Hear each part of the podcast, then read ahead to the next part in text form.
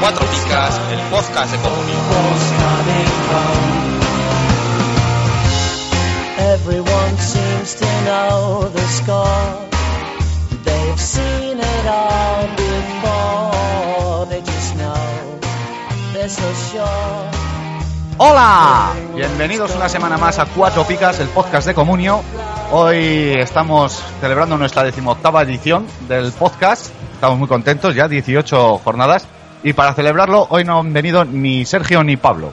Hoy han venido eh, los hermanos Teseira Vitenes. A mi derecha tengo al Teseira Vitene- Vitenes bueno. Hola. Hola. Hola. Eh, ¿Qué pasa? Que soy el bueno. ¿Por qué digo el bueno y contestéis los dos? bueno, a ver, eh, el, el más joven, Sergio. Sí. Hola. Sí, aquí estoy. Bienvenido. Eh, el, el Teseira Vitenes más viejos, Pablo, hola. Hola, buenas.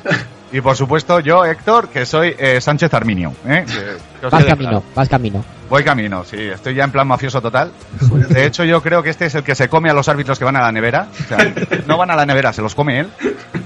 Esta semana de los escándalos con estos dos señores de Santander. En Yo fin, tengo que decir que he visto hoy, no sé si era hoy en el AS, un Sí. titular que era un poco exagerado. Alarma social en la liga por los hermanos Teixeira. A mí me parece un poco exagerado, pero bueno, oye. te- terrible.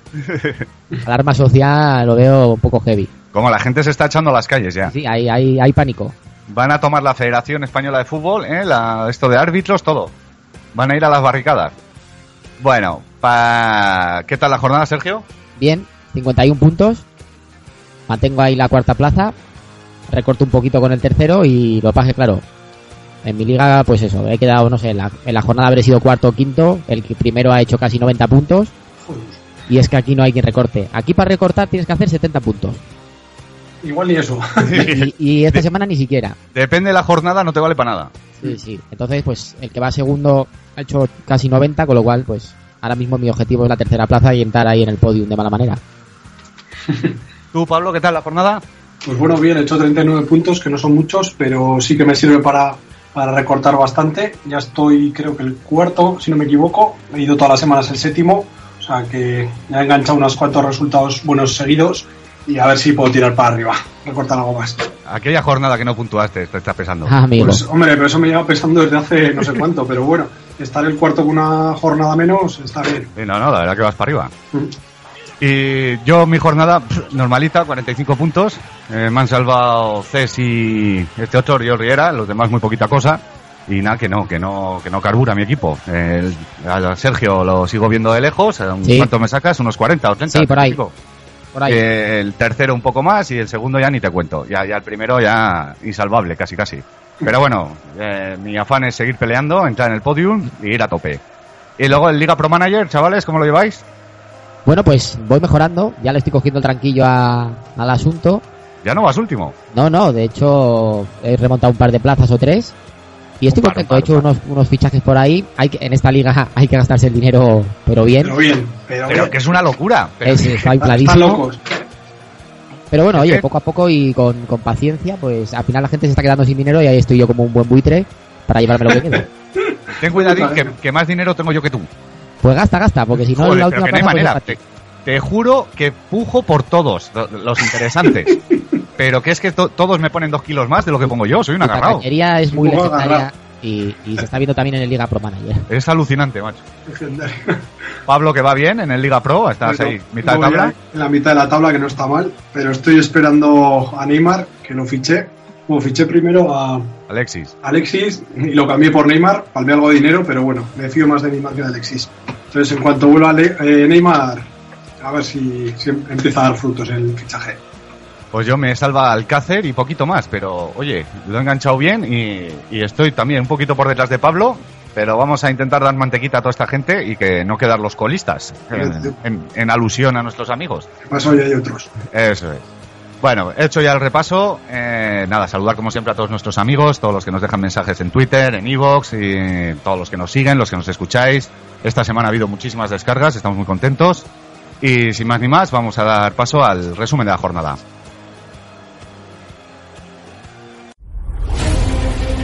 el resumen de la jornada. Comenzamos con el primer partido, Valencia 5, Betis 0, Pablo. Bueno, Valencia que se nota la mano de Pichi, ya les ha metido a todos en vereda, parece que ya se ha hecho un poco con el, con el 11 tipo, yo creo, y, y bueno, no, no hubo color, vamos. El global fue de 106 a menos 8, el Betis acumuló hasta 9 negativos, o sea, una auténtica salvajada, pero bueno, no, no, no podía ser de otra forma, vamos, con este No. resultado. Eh, bueno, Rubén Castro, que a pesar de que yo sigo R, que R con él, pues va a hacer me- menos 2 y ya tiene 5. No eres el único que todavía tiene fe en él. No, no, voy a seguir, ya, ya lo dije, que Pitonisos mientras me dejaran iba a seguir apostando por él.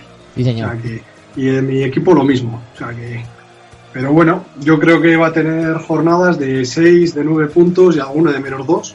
Pero va, como todo el Betis, yo creo que tiene que ir para arriba. Sigo confiando en el Betis y Llevamos así 15 jornadas. me da igual. me da igual. Bueno, cinco jugadores del Valencia con, con tres picas. Eh, por ejemplo, Feguli, que parece que ha vuelto. Este también es un hombre de rachas. 50 puntos en las últimas cinco jornadas. O sea, el que lo haya puesto se está frotando las manos. ¿Cómo? Luego, bueno, comentar también eh, Alcácer también, que está, Pichi está confiando en él, está marcando goles. Y bueno, tiene también un poco ahí en la puja Vargas, que, que ha sido fichado ahora en el mercado de invierno. Y bueno, parece que apunta maneras. Es un buen fichaje, creo que viene del Nápoles, ¿no? Sí, cedido. Cedido. no, no ha cuajado, pero bueno, muchas veces estos descartes son oro puro. Pues sí, la verdad que sí. Bueno, también comentar en el, en el Valencia que Peati, que ya ha hecho las segundas tres picas seguidas, y Parejo, que es la sexta semana sin bajar del 6 o del 10. O sea, aquí yo creo que ahora es, es el momento de apostar por, por el Valencia. Sí. Pues sí, la verdad que sí. De hecho, eh, si has apostado por el Valencia las últimas tres o cuatro jornadas, la verdad que te ha ido, vamos, de lujo. Ya os comenté yo en su momento que había que fichar a tipos como Fegulí, que pillan rachas y... y Sí. Tú también comentas que hay que tener fe en el Betis. O sea que, pues oye, que todo se andará. ¿Cu- cuánto- ¿Cuánta temporada queda? Media temporada. Pues bueno, Bueno, cada vez menos. menos de media. Pero vamos, cada vez menos. a ver, que todos son ciclos, hay que estar arriba y abajo. El Betis Todos- está abajo, va a tirar para todos arriba. no vuelven como Peguli. ¿eh? Hay muchos que siguen en mala racha una temporada y media. Ya te digo. Hay que tener ¿Cómo cuidado. Que no, que no. Fegulí le pasó el año pasado lo mismo. Pues son, son rachas. Sí, la verdad que sí. Pueden ser más largas o más cortas, pero hombre, el Betis tiene que ganar cosas, no me jodas. Mm, mm. ¿Tú te crees que va a hacer 11 puntos el Betis en No, la no. segunda vuelta? No, no, algo, más tiene que hacer, está claro. Pues eso. Pero ¿cuánto más? Porque si va a hacer 12 o 13 puntos más, tampoco va a ningún lado. Bueno, pues 33 puntos más, venga. Venga, a ver, eso, le hace falta para salvarse. Pues mira, pues con eso se salva, ala. Claro, pero es muy complicado que los haga. Bueno, todos andarán. Yo confío en el Betis. A tope. Rayo 4, Málaga 1, Pablo. O sea, Sergio. Sergio. Bueno, pues aquí lo primero me gustaría Espera, recalcar el espera, global. te voy, a dar, te voy a dejar. Este es el momento de gloria de Sergio. No, no, música no, de fondo, Héctor. no, no voy a hablar de Falque todavía. Ah, vale, vale. Lo primero el global, 96-17. Y me ha parecido curioso que prácticamente con el mismo resultado que el Madrid, el global del Madrid sea 79-44, para que nos demos cuenta de lo que lo importante que es un cronista y la percepción que tiene el partido para luego los puntos. Todos los titulares del Rayo 6 o más. Y en el Málaga, pues desastre general. Sergio Sánchez además expulsado. Y fíjate que el fichaje de este nuevo Jacobenco hace 10 puntos, mientras que todos los titulares del Málaga hacen 11 entre ellos. Lo cual comenté también. ¿Eh? que lo que hay que hacer es apostar por los nuevos fichajes, que muy malos no te pueden salir. Este creo que valía 400.000. Ahora mismo con el gol habrá subido bastante el, el valor. Todos, todos los fichajes nuevos más o menos están subiendo, los que más o menos tienen pinta de jugar. Jo, mira, Vargas, que no hemos comentado antes, empezó por 500, 600 mil y está en 4 millones, me parece que está ya. Con un 6 y un 9, pues ya ha disparado. Sí. Fíjate. Y luego, pues lo de Falque, pues por una vez, prácticamente que me acuerdo yo en 5 años, Comunio ha sido. me ha dado el lado bueno. Y después de que se me fueran lesionando todos los titulares, todos, todos, al final me ha quedado solo una opción que era poner a Falque, que había hecho negativo la semana pasada. Y me lo ha recompensado con 18 puntazos. De hecho, yo espero que algún día el karma me vuelva. Eran las 5 de la tarde, estábamos Sergio y yo juntos, y le digo, Gámez no va convocado. Que no me digas eso, ¿y a quién pongo? Pues no me quedan más cojones, Falqué. Estaba uno sano, que era Falque, y yo me acordaba que la semana pasada le habían cambiado el descanso y había hecho negativo. Y, y por mi mente llegó a cruzar la idea de poner a uno que no jugara para por lo menos no llevarme un negativo. Y fíjate cómo, cómo cambian las cosas. Se lo puse y recuerdo que además no pude estar atento al partido cuando terminó y vi el 4-1 dije, joder, a ver si tengo suerte Y le, ha caído algo a, y le ha caído algo a Palqué, pues zasca. Además, menudo dos chicharros metió. Yo te digo. De todas formas, yo creo que ahí sí que no te puedes plantear poner uno que no juegue. O sea, quiero decir, No, siempre es preferible poner uno que eso juegue. es. Eh, falta, mira, eh, uf.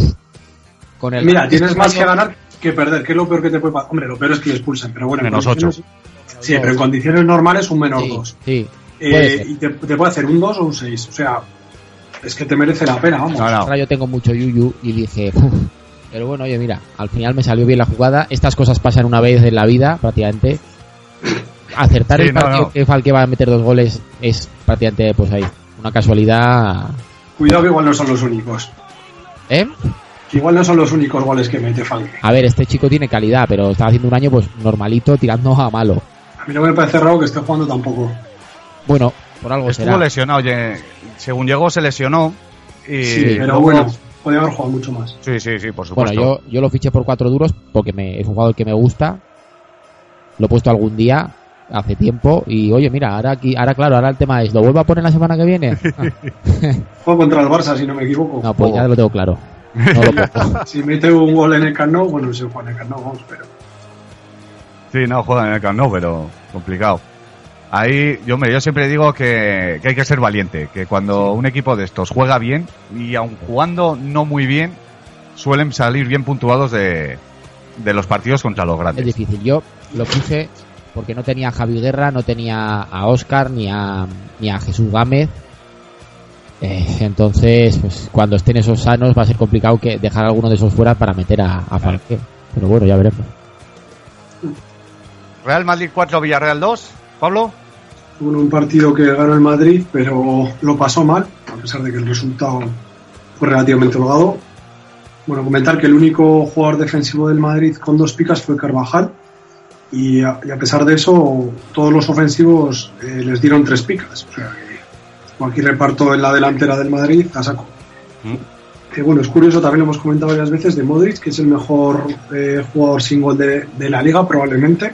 No, y sin improbable, es el Bueno, mejor junto sí, a Keylor. goles. Cuidado Sí, con no, Rafinha también, que está acumulando Sí. muchos Ah, días. bueno. ¿eh? Pero ha metido No, goles. No, pero creo que no llega a los puntos de No, no, lo de Modric No, y es- Rafinha te ha metido goles. Ha metido goles a principio de temporada, sí. Pero bueno, Sí. Modric. De hecho, creo que un día hizo doblete. Sí, hizo un 18, pero lo que te digo es que Modric ya fuera de no meter gol es que no baja de 6 desde hace tropecientas jornadas. Ni, ni se acuerda. Sí, sí, sí. Bueno, también Gese, que suma y sigue. También el que lo haya fichado, probablemente lo haya fichado barato y le está dando ahora bastantes puntos. Lo malo es que no se sabe a ciencia cierta si va a jugar todos los partidos, aunque lleva 6.70 de media, o sea que está muy bien. Que por lo menos los números dice que está bien también es Bale. No sabemos si es muy bueno o muy malo que es, pero bueno. Eh, lleva 7 de media, 9 goles y unas cuantas asistencias también. Sí. Hombre, el problema de Bale es que costó 100 Es muy millones. caro. Sí, quiere decir, otro cualquier otro jugador de la liga con siete, o sea, con nueve goles y no sé cuántas asistencias y siete puntos de media, diríamos que es un crack. Efectivamente. Pero Bale es un crack con estos números, ahí está la diferencia. Ya. El que es un crack, aunque no para mí, es Benzema, que lleva 13 goles, 107 puntos, que está muy bien. Pero bueno, no parece que no sé si le puntúa muy bien, pero no sé. es que no sé qué decir yo de este, vamos. Hombre, con 13 goles y 107 puntos, otro, otro, prácticamente cualquier jugador de la liga con 13 goles llevaría más de 107 puntos, seguro. Sí, ¿Cuántos lleva Griezmann? Uf, pues No sé si lleva 12 o 14 o por ahí. eh, igual ya más cerca de los 15, pero lleva innumerables. Bueno, es que Griezmann, que meta gol, es casi sinónimo de 14. Exactamente. Entonces, Benzema en cambio se ha llevado algún 5. Y vamos, y un día de estos como se despiste, le va a caer un negativo metiendo gol. Y muchísimos negativos. Sí, aparte, aparte. Hablábamos hace poco en un programa que llevaban 5 negativos, me parece que eran. Estaba entre los más. Y más que tenía que llevar. También muchos de los goles que ha metido, yo creo que han sido los típicos goleadas 5 a 1, 5 a 0 o así. A lo Aunque tonto también ha metido importantes. lleva los mismos no, goles ya o más que Ronaldo Nazario de Lima en el Madrid, ¿eh? Ya le ha superado. Pero, ¿cuántos partidos jugó Ronaldo? No te sé decir, no te sé decir. Seguramente menos que Benzema, pero bueno. Sí, es- eso han dicho, pero Benzema lleva muchos años en Madrid, ¿eh? Sí, sí. sí. No sé, yo creo que a Benzema se le tenía que exigir bastante más. O sea, independientemente de meter 13 goles, para un Madrid, o sea, 13 goles son 13 goles, ¿eh? A ver si me entiendes. Pero para un Madrid 13 goles, eh, habiendo hecho una una temporada siendo el título, o sea, una, joder, una temporada, eh, Una vuelta. una vuelta, 13 goles para un Madrid tampoco es tanto, ¿eh? Para el, para el delantero tanque titular, vamos. Ya, pero piensa que vive con Cristiano que se las tira todas. Hostia, pero. No, yo estoy con Pablo, ¿eh? Yo creo que un O sea, que es el que tiene que rematar, eso es, no sé. Mm. Pero Yo bueno. no lo veo tan claro. Fíjate Gese. Benzema tendrá sus cosas buenas y sus cosas malas, pero 13 goles a mí me parece una cantidad considerable. Vamos a suponer que acaba la liga con el, con el doble, 25 goles. Con eso no hace muchos años eras Pichichi. Sí, pero costó creo que 35 millones en su época, o sea, que era también mucho dinero. Y no sé, yo no me nunca me ha dado buen, buen pálpito, vamos. Yo creo que tenía que meter más goles. Puede ser. También ha sufrido comparaciones, eh, por ejemplo, con Negredo Soldado, que no los han querido porque era tal, no sé qué. Eh, convivir con Higuaín, que si daba más, que si daba y, menos. ¿Y tú te crees que Negredo es peor que Benzema? No, yo estoy seguro que Benz- eh, Negredo en el Real Madrid metería muchos más goles que Benzema. Hombre, Bueno, habría que verlo también, ¿eh? Habría que verlo, por bueno, supuesto. habría que que sí. verlo, evidentemente, pero yo Pero también. yo pienso creo sí. que sí.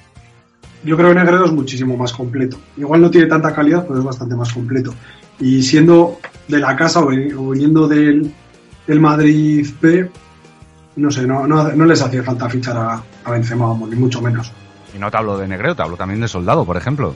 También, sí, sí. Imagínate, por lo que, o sea, por lo que valía Benzema, podían tener a los dos. Ya, ¿Cómo? Soldado ahora, por 70 millones ejemplo, en caja. en el Tottenham tampoco se está saliendo, ¿eh? No, ahora está en el banquillo, pero bueno, eso. eso son también rachas y así. Pero bueno, pero Negredo en el City sí. Sí, sí, sí, a mí Negredo me parece un delantero espectacular, pero igual no para el Madrid. O sea, igual demasiado tanque, no sé. Benzema sé. lo que tiene que tiene muchísima calidad. Son, hombre, son distintos, ¿eh? Y Benzema es joven y bueno, a ver, a ver, yo a mí no a mí me gusta Benzema, ¿eh? lo digo de- desde ya. Sí que es verdad que creo que más goles podría meter, pero bueno, teniendo a Cristiano al lado, pues también es más complicado. Eso es lo que he comentado yo antes. Es que pues a la regla de tres Neymar meterá pocos goles. Pues Hombre, tampoco pues lleva Neymar, muchos. Que no si te fijas, muchos más que eso estaba dando asistencias. Sí. Sí, pero bueno, mira, eh, ¿cuántas asistencias lleva Benzema? Para unas cuantas, ¿eh? No, este chico suele dar. No lo sé. Pero bueno, tú fíjate, por ejemplo, Gese, que ha jugado, no sé el la- porcentaje de minutos que habrá jugado y lleva ya tres goles, creo. Si a, si a Gese, Cuatro, ¿no? tres, cuatro Cuatro. goles, si tú a Gese le das los minutos de Benzema, ¿cuántos goles llevaría? ¿Trece? Pues hombre, bueno, eso es la teoría también. Pero Es la que teoría, sí, bueno, pero- Que, que podría meterlos tranquilamente, sí, sí, Sí, por eso. pero bueno, digo. pero Gese es, es- imagínate Negredo, pero Gese está teniendo la oportunidad de, de estar ahí. Mm. A Negredo yo no se la dieron ni siquiera la oportunidad, entonces, oye, Está claro. habría que ver una temporada completa con Gese disfrutando de la confianza de Benzema, que luego igual no, no, no funciona, pero Hombre, también hay que reconocer que Gese ahora mismo está arriba, ¿eh? lo que digo yo siempre en los ciclos, está arriba sí, sí, y Gese es como Isco cuando empezó, metió 800 goles ya. y ahora ni está. O sea, No, Isco, el pobre, lo está pasando. Y, y no creo que, que Gese siga en esta línea, o sea, no va a seguir marcando tantos goles ni, Bueno, ni jugando tan bien, ni ¿por qué no? No digo que no lo haga, ¿eh? pero digo que va a llegar un momento que, se le va a acabar el chollo, vamos, como le pasó a Isco. mm. bueno, Pero bueno. Venga, continúa, Pablo. Continuando, eh, también vamos a decir Mario, que lleva 40 puntos en las últimas seis jornadas, una buena apuesta también. Bueno, nadie en el Villarreal hizo, hizo tres picas y solo ha habido un negativo, un buen partido, o sea que tampoco han estado muy, muy mal puntuados igual los del Villarreal. Y bueno, y luego Ramendi, que lleva 46 puntos, se pagó bastante dinero por él y bueno, yo creo que para Comunión no es de momento buen fichaje, más cuando no se ha hecho con la, con la titularidad. Hombre, es a futuro. Sí, no, Pero es- claro, para esta, para esta liga no. y con la renovación de Alonso ya veremos. Con Por Alonso eso. renovado y Ancelotti de entrenador, Sí. el rol de Ilarra va a ser el que es ahora, pues algún partido de titular, muchos minutos de, bueno, muchos últimos minutos y puntos, pues hombre, si te va a hacer 80-90 puntos en un año, pues ya me dirás tú 37 millones que se gastaron en él. Cuidado el año que viene que igual puede cambiar un poco ahí la balanza, ¿eh? Hombre, al Porque final Alonso cumple Modric años, el mundial, sí, ha pasado un poco como con, yo creo, como con Xavi, ¿eh? Al final sí, sí, son jugadores ya que tienen una cierta edad y van a tener que tener un cambio generacional. Y habrá que ir metiendo a jugadores poco a poco. Y se hacen con la confianza, pues jugadores tipo Xavi Alonso o Xavi Hernández pueden desaparecer, como quien dice. ¿eh? Digo para el año que viene, ¿eh? Mm. Alonso ya Quizás se lo quería entre el año que este viene y el año. próximo. Bueno, puede ser. Pero sí, si le dan igual oportunidades en la Ramendi o así, y lo hace bien, igual eh, Xabi Alonso igual empieza a entrar menos en, en el Sí, va a llegar un momento, lógicamente, con la Sí. edad. No puede Sí, sí. estar hasta los 50 años, Xabi Alonso, ahí en el Bueno, medio del campo, si pero este Donato año estuvo- todavía no. Si Donato estuvo, los demás Sí, también. no, no. Venga, Almería 2, Atlético 0, Sergio. Bueno, pues aquí lo que Comunio te da por un lado te lo quita por el otro. Me, pongo, llevas, me pongo el traje de troll del foro. Vaya robo a Berza, vaya robo. Mete dos goles, uno de ellos un golazo. Vale que Aranzubía tampoco estuvo muy fino. Su- supone la victoria del Almería contra el Atlético Madrid y, se- y solo dos picas. Encima Sí. Iñaco, que suele ser el típico que se le, se le cruza la vena y empieza a repartir picas cuando, cuando toca, y esta semana no, esta semana se vuelve racano. Por en ejemplo, coment- comentaba Iñaco en la jornada anterior, decía, a ver, si yo no puntúo para Comunio, yo puntúo para las. Y que el Atlético de Madrid sea líder después de 18 años es dos picas mínimo para todos. Vale, bueno, me parece bien. Cojones, pues Entonces aquí ha venido de revenido y ha dicho, este tío me ha jodido el liderato y me ha metido encima dos goles. Pues dos picas que le voy a dar. En fin, bueno, pues 13 puntos Berza con dos goles, pues, pues, bueno, pues ahí queda. Tampoco es que la Almería tenga mucho más puntos, la verdad, o sea, mucho dos por ahí. Sobre todo Sí. puntúa bien a la defensa, como dando a entender que fue, que sí que es verdad, la que frenó al Atlético Madrid, pero bueno, Más mérito de la defensa que de, de todo el equipo. eso es. Eh, bueno, luego en el Atlético de Madrid nadie resta, salvo Aranzubía, claro. Se lleva el negativo y el menos 6 de la tarjeta roja. Merecido porque a se le ocurre liarse la manta. Aunque no sé si fue expulsión. Pero bueno, eso de andar No. regateando y tal. uf. No fue ni penalti, pero bueno. Bueno. No fue ni penalti. Pero si tú despejas el balón hacia arriba, seguro que Sí, no sí. pasa nada. Haz lo que tienes que hacer y déjate de historias. En el Atlético se salva a Diego Rivas, que yo creo que ha vuelto como se fue, siendo el mimado de Iñaco. Le gusta. Y, Sí. y con el partido que hizo el otro día el Atlético Madrid ofensivo, que se lleve un 6, también está, está interesante. En el Atlético solo 2-6, que parece ser que es la, pu- la peor puntuación de la temporada, ¿no? Según me pone por Sí. aquí el, el nuevo Eh, miré el otro día, eran veintipico puntos. El partido que perdieron contra el Español hicieron 40 y algo.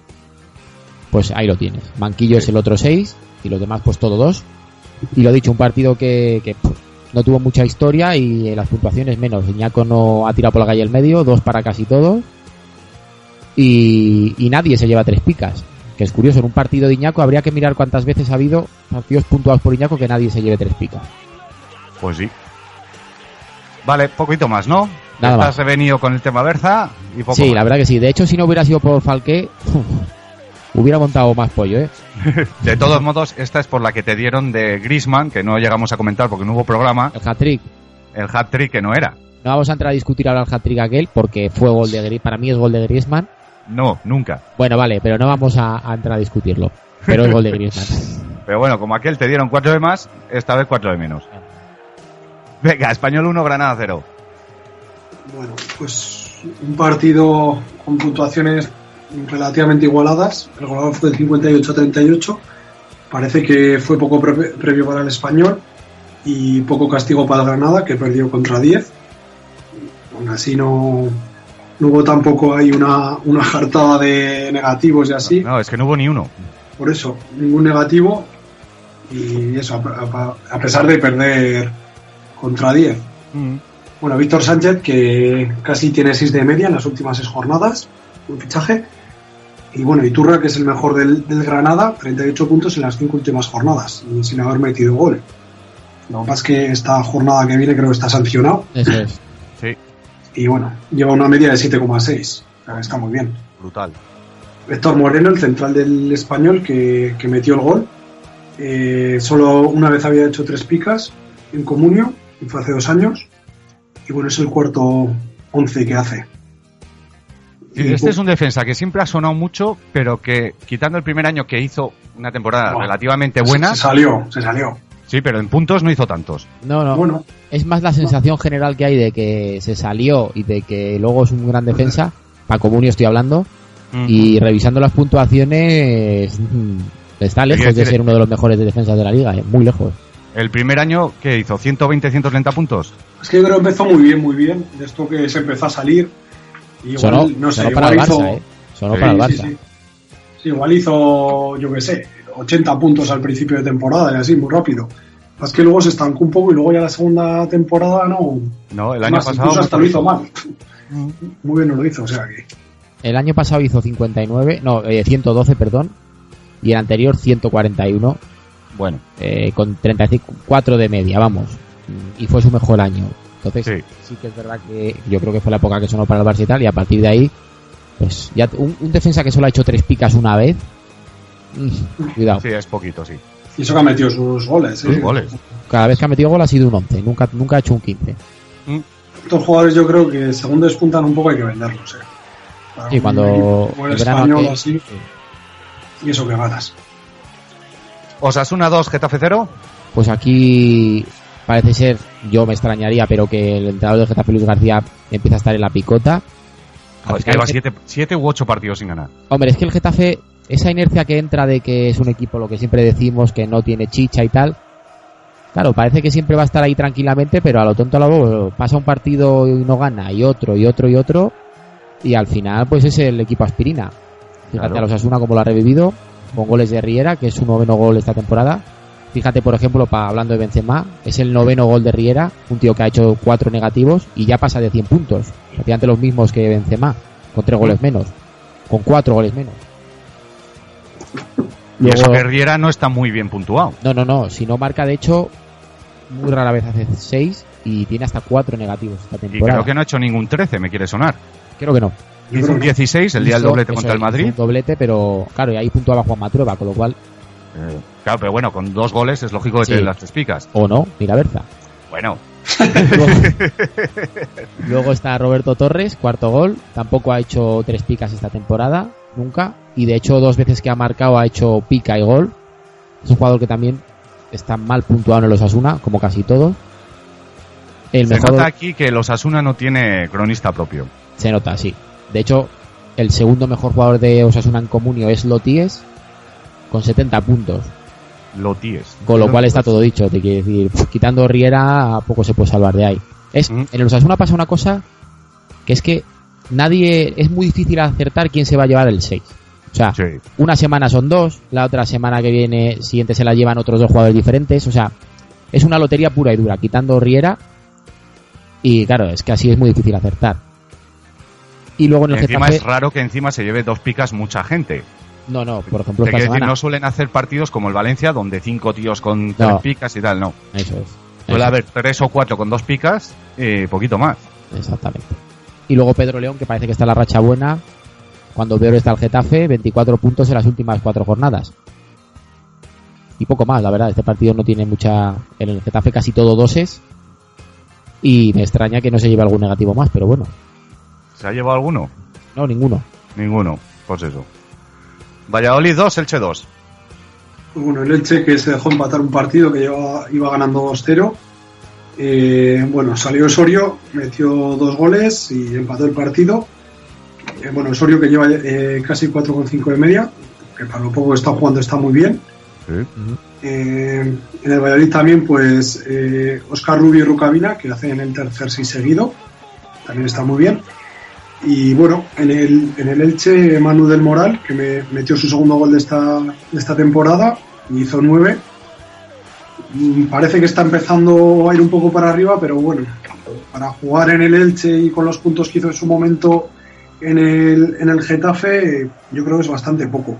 Muy Creo poco. que habría que pedirle más, sí. Habrá gente también que se habrá gastado mucho dinero en Manu y, y no, no le está dando sus frutos. Yo, de hecho, Manu me tocó al principio, no sé qué, en, en una liga, en el sorteo, y directamente me daban un kilo y algo con él. Puerta. Ya, pero en el que no Sevilla me da ninguna confianza. Ya, lo que pasa es que dices, va, en un Elche igual se hincha. No, a mí Manu, oh, A mí yo tampoco. creo que no va a volver a ser el Getafe, pero en ningún lado. Ya. Mira, que lo ficha el Getafe, a ver si da un poco de ver gracia, si, la hostia. si por ahí puede salir la cosa.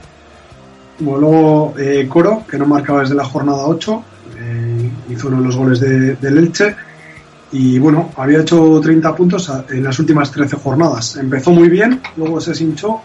Bueno, ahora metió su golito, dando sus puntitos, pero no, no lo lleva muy bien, vamos. Mira, yo coro este, en concreto, yo pensaba que iba a ser, salvando las distancias, el Oscar de este año. Y ha sido un bluff terrible. Empezó muy bien, ¿eh? De todas formas. Empezó relativamente bien, pero no. Yo pensaba que iba a ser pues de estos mediapuntas que o, o dan el gol o, o lo marcan ellos y tal. Y no, muy flojito, muy flojito. Yo no, no me esperaba tampoco demasiado de Coro, ¿eh? Bastante hizo a, eh, a principio de temporada, vamos, con los goles que metió y así. Pero bueno. Mm. Eh, bueno, y luego eh, Javi Márquez, que que lleva 28 puntos en las últimas cuatro jornadas, que también es, si lo tenéis, es buen, es buen, buen jugador para poner ahora mismo en, en la alineación. Sí. Y poco más. Pues Real Sociedad 0, Levante 0. Bueno, pues aquí estoy también indignado. Yo creo que con, con la Real Vaya Sociedad... dita me llevas, macho. El ver. 11 este. Yo creo que no soy el único. Yo creo que con la Real Sociedad se es injusto en comunio. Sí. Si, si gana y golea, tampoco te creas que es festival de picas. No. Y si en partidos como este empata cero, gracias a Keylor Navas, porque la Real pudo golear al Levante, se, no se fueron con 4 por Keylor. se, se queda en 32 puntos por 46 de Levante, que prácticamente no, no tiro más que una vez o dos a puerta. Sí. Yo creo que se está siendo demasiado exigente con la Real. A ver, no puede ganar todos los partidos 5-0 o 4-0. Y es que aún así los gana y tampoco te creas que es festival. No sé, a mí me parece que, que se está puntuando de una manera un poco peculiar a, a este equipo. De hecho, solo un jugador titular de la Real Sociedad, No, ninguno. ninguno, perdón, perdón, solo Vela hace 6, que entró de- desde el banquillo. Todos los demás de la Real, 2. Vale que no metió gol, pero es que jugó bien y pudo golear en la primera parte del Levante sin ningún problema. Dominando, creando ocasiones y tal. Vale, te encuentras con Navas que está de dulce. Eso es. O vale. Pero coño, premia un poco por lo menos el juego. Bueno, eso es. En cambio, en, en el Levante, pues Navas, o sea, brutal. La defensa del Levante, 3 defensas, 6. Mm. Que esto también es curioso. En la primera parte es un coladero, puede la Real meter 3-4 goles y 3 defensas, 2 picas. Eh, Entonces, la defensa de la Real que no concedió prácticamente ninguna ocasión en todo el partido. Bueno, y luego Keylor Navas, que es su octavo 10, ya se está saliendo del mapa. 4 dieces en las últimas 5 jornadas. Yo creo que 8 dieces en comunio a estas alturas es récord seguro. De hecho, de hecho, en muchas temporadas no sé si habrá habido algún portero que consiga 8 o 10 en toda la temporada. Quizás Roberto, el año de los. Sí, el año del Zaragoza, pues, ahí andaría, pero bueno, 8 10 son muchos, ¿eh? La jornada Yo de creo que no, eh, que tantos no. Eh. Sí que andará por ahí, pero yo creo que tantos no hizo. está. Y es que son merecidos. Lo jodido es que no es cosa de cronista y tal, es que son completamente merecidos. El otro día fue impresionante. No Otra se vez. sabía si estaba Keylor Navas o Spiderman, el tío ahí, por todos lados, por las esquinas, para arriba, para abajo. Qué jodido. Se sale del mapa. Yo a- lo seguiría manteniendo. Su valor ya está por encima de 3 millones, que para un portero es mucho. Y lo que dijimos el otro día, que en verano, si sigue así, puede, su valor puede inflarse y lo más probable es que Levante lo venda. Entonces hay que andarse listo con este chico para sacarle el provecho necesario económicamente hablando, claro. Aunque ahora cualquiera ahora lo vende. sale a cuenta venderlo. Ahora mismo no. Porque probablemente en tu equipo no tengas ningún tío que te asegure las tres picas como te las pueda asegurar es. este. Eso es. Pero bueno, yo creo que esto es un- una cosa espectacular. No- yo no sé si ha habido un caso así de porteros en comunio, quitando igual aquella año de Roberto Sí. que también fue impresionante. Pero como siga así, puede rondar los 200 puntos. Sí, sí, sí. sí. No, problema. pues, y probablemente los pase. Si sigue así, los pasa Sí. seguro, vamos. Y bueno, dicho esto, también destacar a Vintra, que lleva 40 puntos en las últimas 5 jornadas. Jugador que está destacando un poquito en el Levante, que no está destacando casi nadie de medio campo para adelante últimamente. Nadie. Y lo dicho, me quejo otra vez. A la Real se la está puntuando injustamente. No, tú matiza. A Grisman, que está en la Real, No, no, no, no. y lo tengo yo. No, no, no, no. O sea, Griezmann, de hecho ya lo he dicho antes, que cuando ha marcado se ha llevado 14 Sí. y 18 y, y muy bien. Pero hombre, que ningún titular de la Real se lleve dos picas, No, no, sobre todo con la primera parte que hizo la Real, es que la Real buscó el partido, tuvo ocasiones, atacó, jugó bien. Pues, ¿qué más Lo que hemos dicho Sasuna se aplica para la Real. Sí, sí, El no tener cronista propio. sí puede ser, pero joder, macho. Ya. Esto es comunio. Sí, sí. Welcome to hell. Bueno, dale, dale. Sevilla 1, Barça 4. El Barça, que a pesar de la diferencia de, de goles, lo pasó bastante mal contra el Sevilla, que tuvo bastantes opciones de, de ganar el partido. Eh, bueno, el, el global quedó 53 a 69 a favor del Barça. Solo un negativo en todo el partido, que fue Son. Que yo no sé cómo a Son, que tampoco es tanto de mi emoción, pero no sé cómo le pone negativo, porque creo que siempre que juega con el Barça, el Barça no ha perdido nunca. O sea, que Hombre, si tiene un ángel, fácil, va a ser negro. Es fácil se llama Son. pierde muy poco, pero, pero sí que Bueno, es verdad no que- tampoco, que ¿eh? que creo que ya de momento ningún equipo puede superar los 100 puntos en esta liga. El problema de Son es que se le compara con Busquets y no tiene nada que ver. O sea, No, no, decir, eh, es comparar a Dios con un gitano. Busquets lo que hace lo hace muy bien. Ya lo decía el Bosque que eh, cuando se muera se quiere reencarnar en Busquets. bueno, Busquets también ha tenido sus épocas malas. Este año tuvo una racha mala.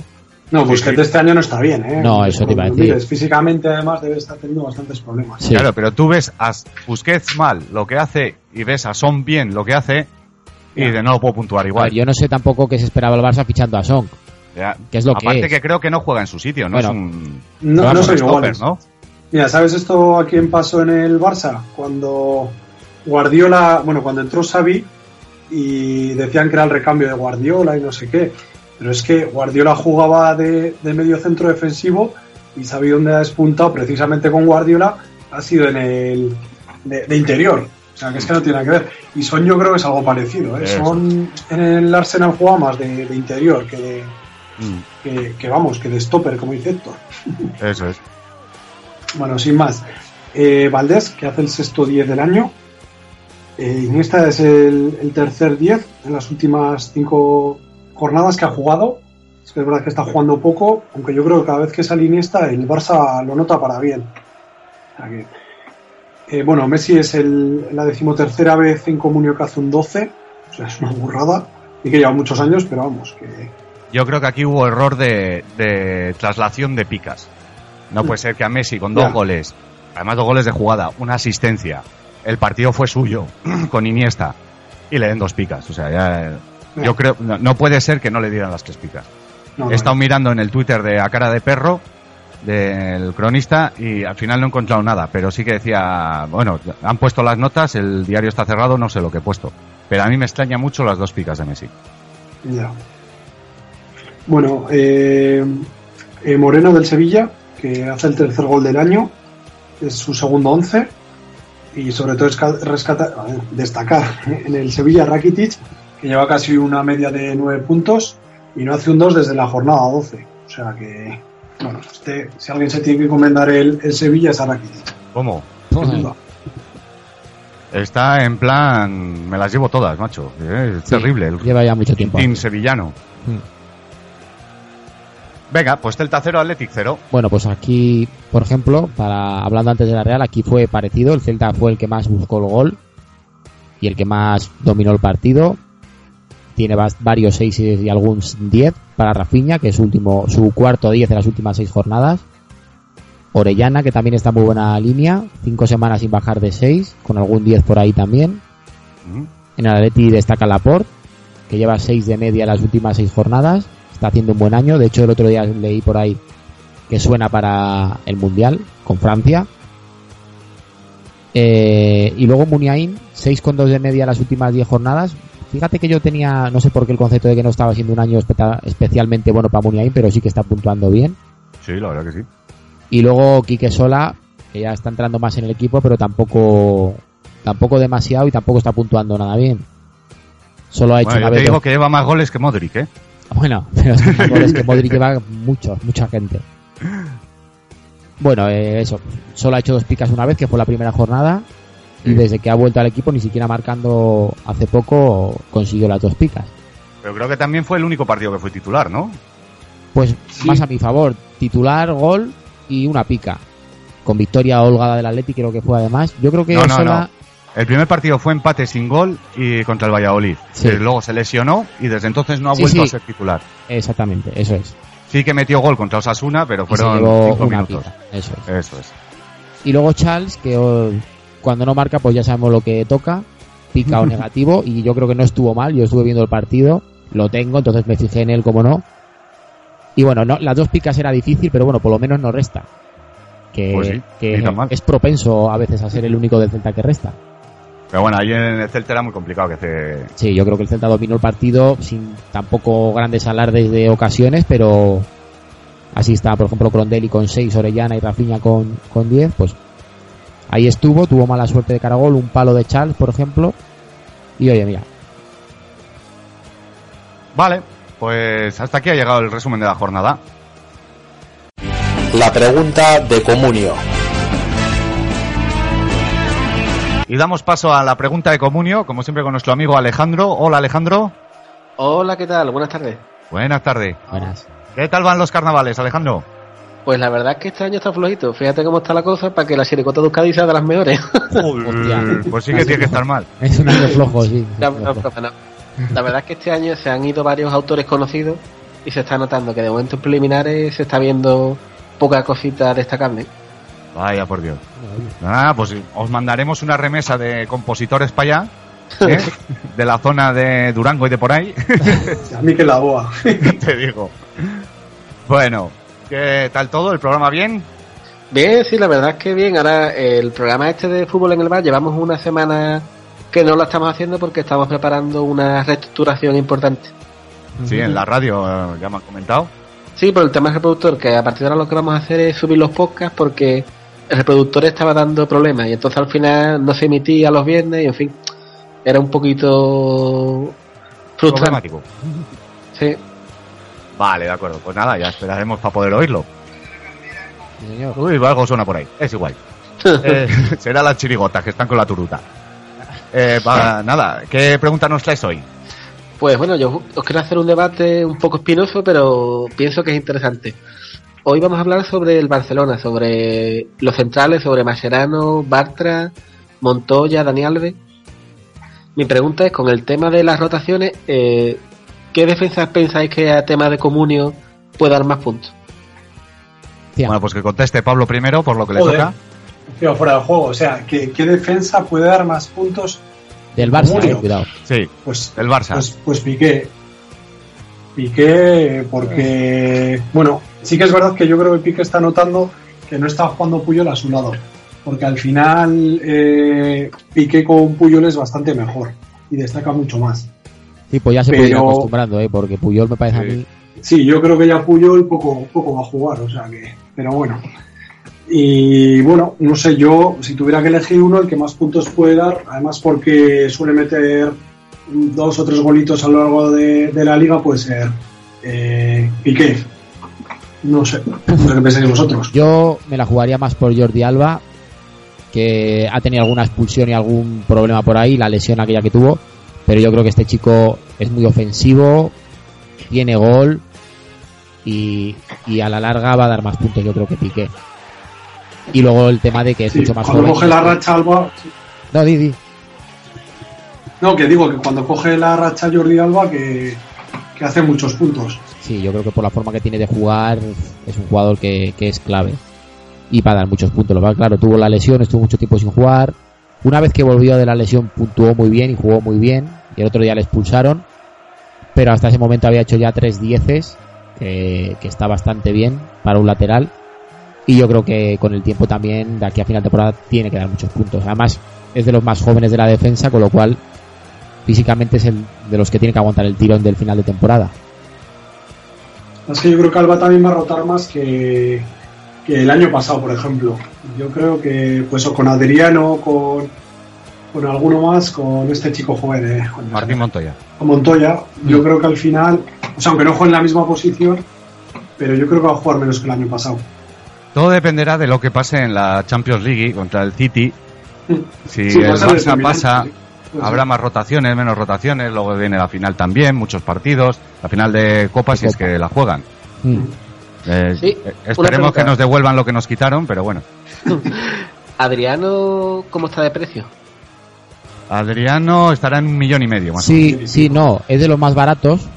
De hecho, vale lo Yo creo que es mismo una que opción, es una opción interesante, creo, porque Adriano, la verdad, que cuando juega mete sus golillos y Sí, pienso que siempre da un rendimiento bastante bueno. A mí Sí. Adriano como jugador y cuando lo fichó el Barça me, me alegré porque, vamos, eh, puede jugar por las dos bandas, es bastante ofensivo, es bastante Sí. completo. El problema que para Comunio no es un, no es un como Alves que en teoría es, es titular indiscutible, en teoría, porque ya está cambiando la cosa. menos. Esta semana, ¿verdad, Sergio? sí, Sí. No, de hecho, es lo que dice Pablo, que el problema de Adriano es que no es titular indiscutible y luego las malditas lesiones que tiene, que cuando Ahí encadena tres partidos seguidos, porque este tío, si, si no fuera por las lesiones, yo creo que sería difícil sacarle de la defensa del Barça. ¿eh? Sí. Sí. Sin embargo, os voy a dar un dato curioso. ¿Sabéis que en los primeros meses de competición ha sido de los jugadores más utilizados por Tata Martino? Sí. Sí, Sí, sí, hasta sí, que- Lo además, La lesión de. Alba fue el de, de los más usados, sí. En su momento fue el mejor defensa de Comunio, ¿no? Si no me equivoco. Eh, sí, en las primeras seis o siete jornadas llevaba cuarenta y pico puntos. Sí, o sea que ya se jugado unas cuantas jornadas, que no fue en la segunda jornada. No, no, sí, sí que fue de los más minutos, pero claro, con Alba recuperado. Eh, con Alves, se- si cogiera el tono y tal, Adriano tiene complicado entrar en el 11, entrará en rotaciones. Pero eso, y siempre que le respeten lo que decía Sergio, la- las lesiones. El año pasado ocurrió lo mismo, empezó muy fuerte en liga, además se iba una burrada de puntos, llegó a valer hasta casi 5 millones, luego empezó a entrar en rotaciones, lesiones musculares y se desinfló como un globo. Yo creo que el jugador que util- utilizan demasiado poco es Bartra, porque pienso que es un jugador Sí. con bastante futuro, que saca bien la pelota, que no suele cometer fallos, que va bien por arriba. Pienso que ese jugador a este Barcelona le vendría bastante bien Sí. y le daría un plus de seguridad. Sí, yo creo que ahí le está pesando mucho que Martino confía muchísimo en Mascherano Sí, y yo creo que le cuesta mucho quitarlo incluso del equipo y rotarle. Y Mascherano la verdad que no está haciendo su mejor año en el Barcelona, no es como otros años que daba mucha seguridad. Y es lo que dice Alejandro, yo creo que además Bartra, sabiendo que es el futuro, en teoría uno de los futuros centrales del Barça, pues oye, si le puedes ir metiendo ya en el equipo desde ya, pues eso que ganas. Que yo creo que los entrenadores en cierta medida se aprovechan de que sean, eh, ¿cómo se dice?, de la cantera, canteranos. Es decir, este, el día que le pongo va a estar encantado Sí. y si no le pongo no pasa nada. Bueno, pero eso tiene su límite, ya llega un Sí, momento... sí, que, no, por supuesto, pero no, el, no de. Bartran y el de Montoya no ha llegado. No, está De claro. todas formas, que, que, eh, con ese ejemplo que le pregunten a Valdés con, con este siempre negativo, con Mangal, Con Mangal. Exactamente. Que le metió uno o dos partidos, ya parece que iba a ser titular, le quitó y se pilló un rebote que vamos, y se Sí, bueno. a jugar. Depende del carácter también del jugador. Hay jugadores que no se lo toman bien. Mm. De hecho, bueno, de todas formas, Bartra, yo creo que, el- o jugadores como Bartra, lo peor que podrían hacer es subirse a la parra y Por exigir en el Barcelona titularidad. Eso no lo exige prácticamente nadie. Entonces, pero Bueno. bueno, yo sí que soy partidario de si tú sabes que tienes ahí ya un, un diamante, está claro que hay que pulirlo un poco y, y dosificarlo, pero oye, Mascherano tiene sus años, pues oye, vete confiando en Bartra para partidos un poco más Sí, trascendente. Eso Sí. es.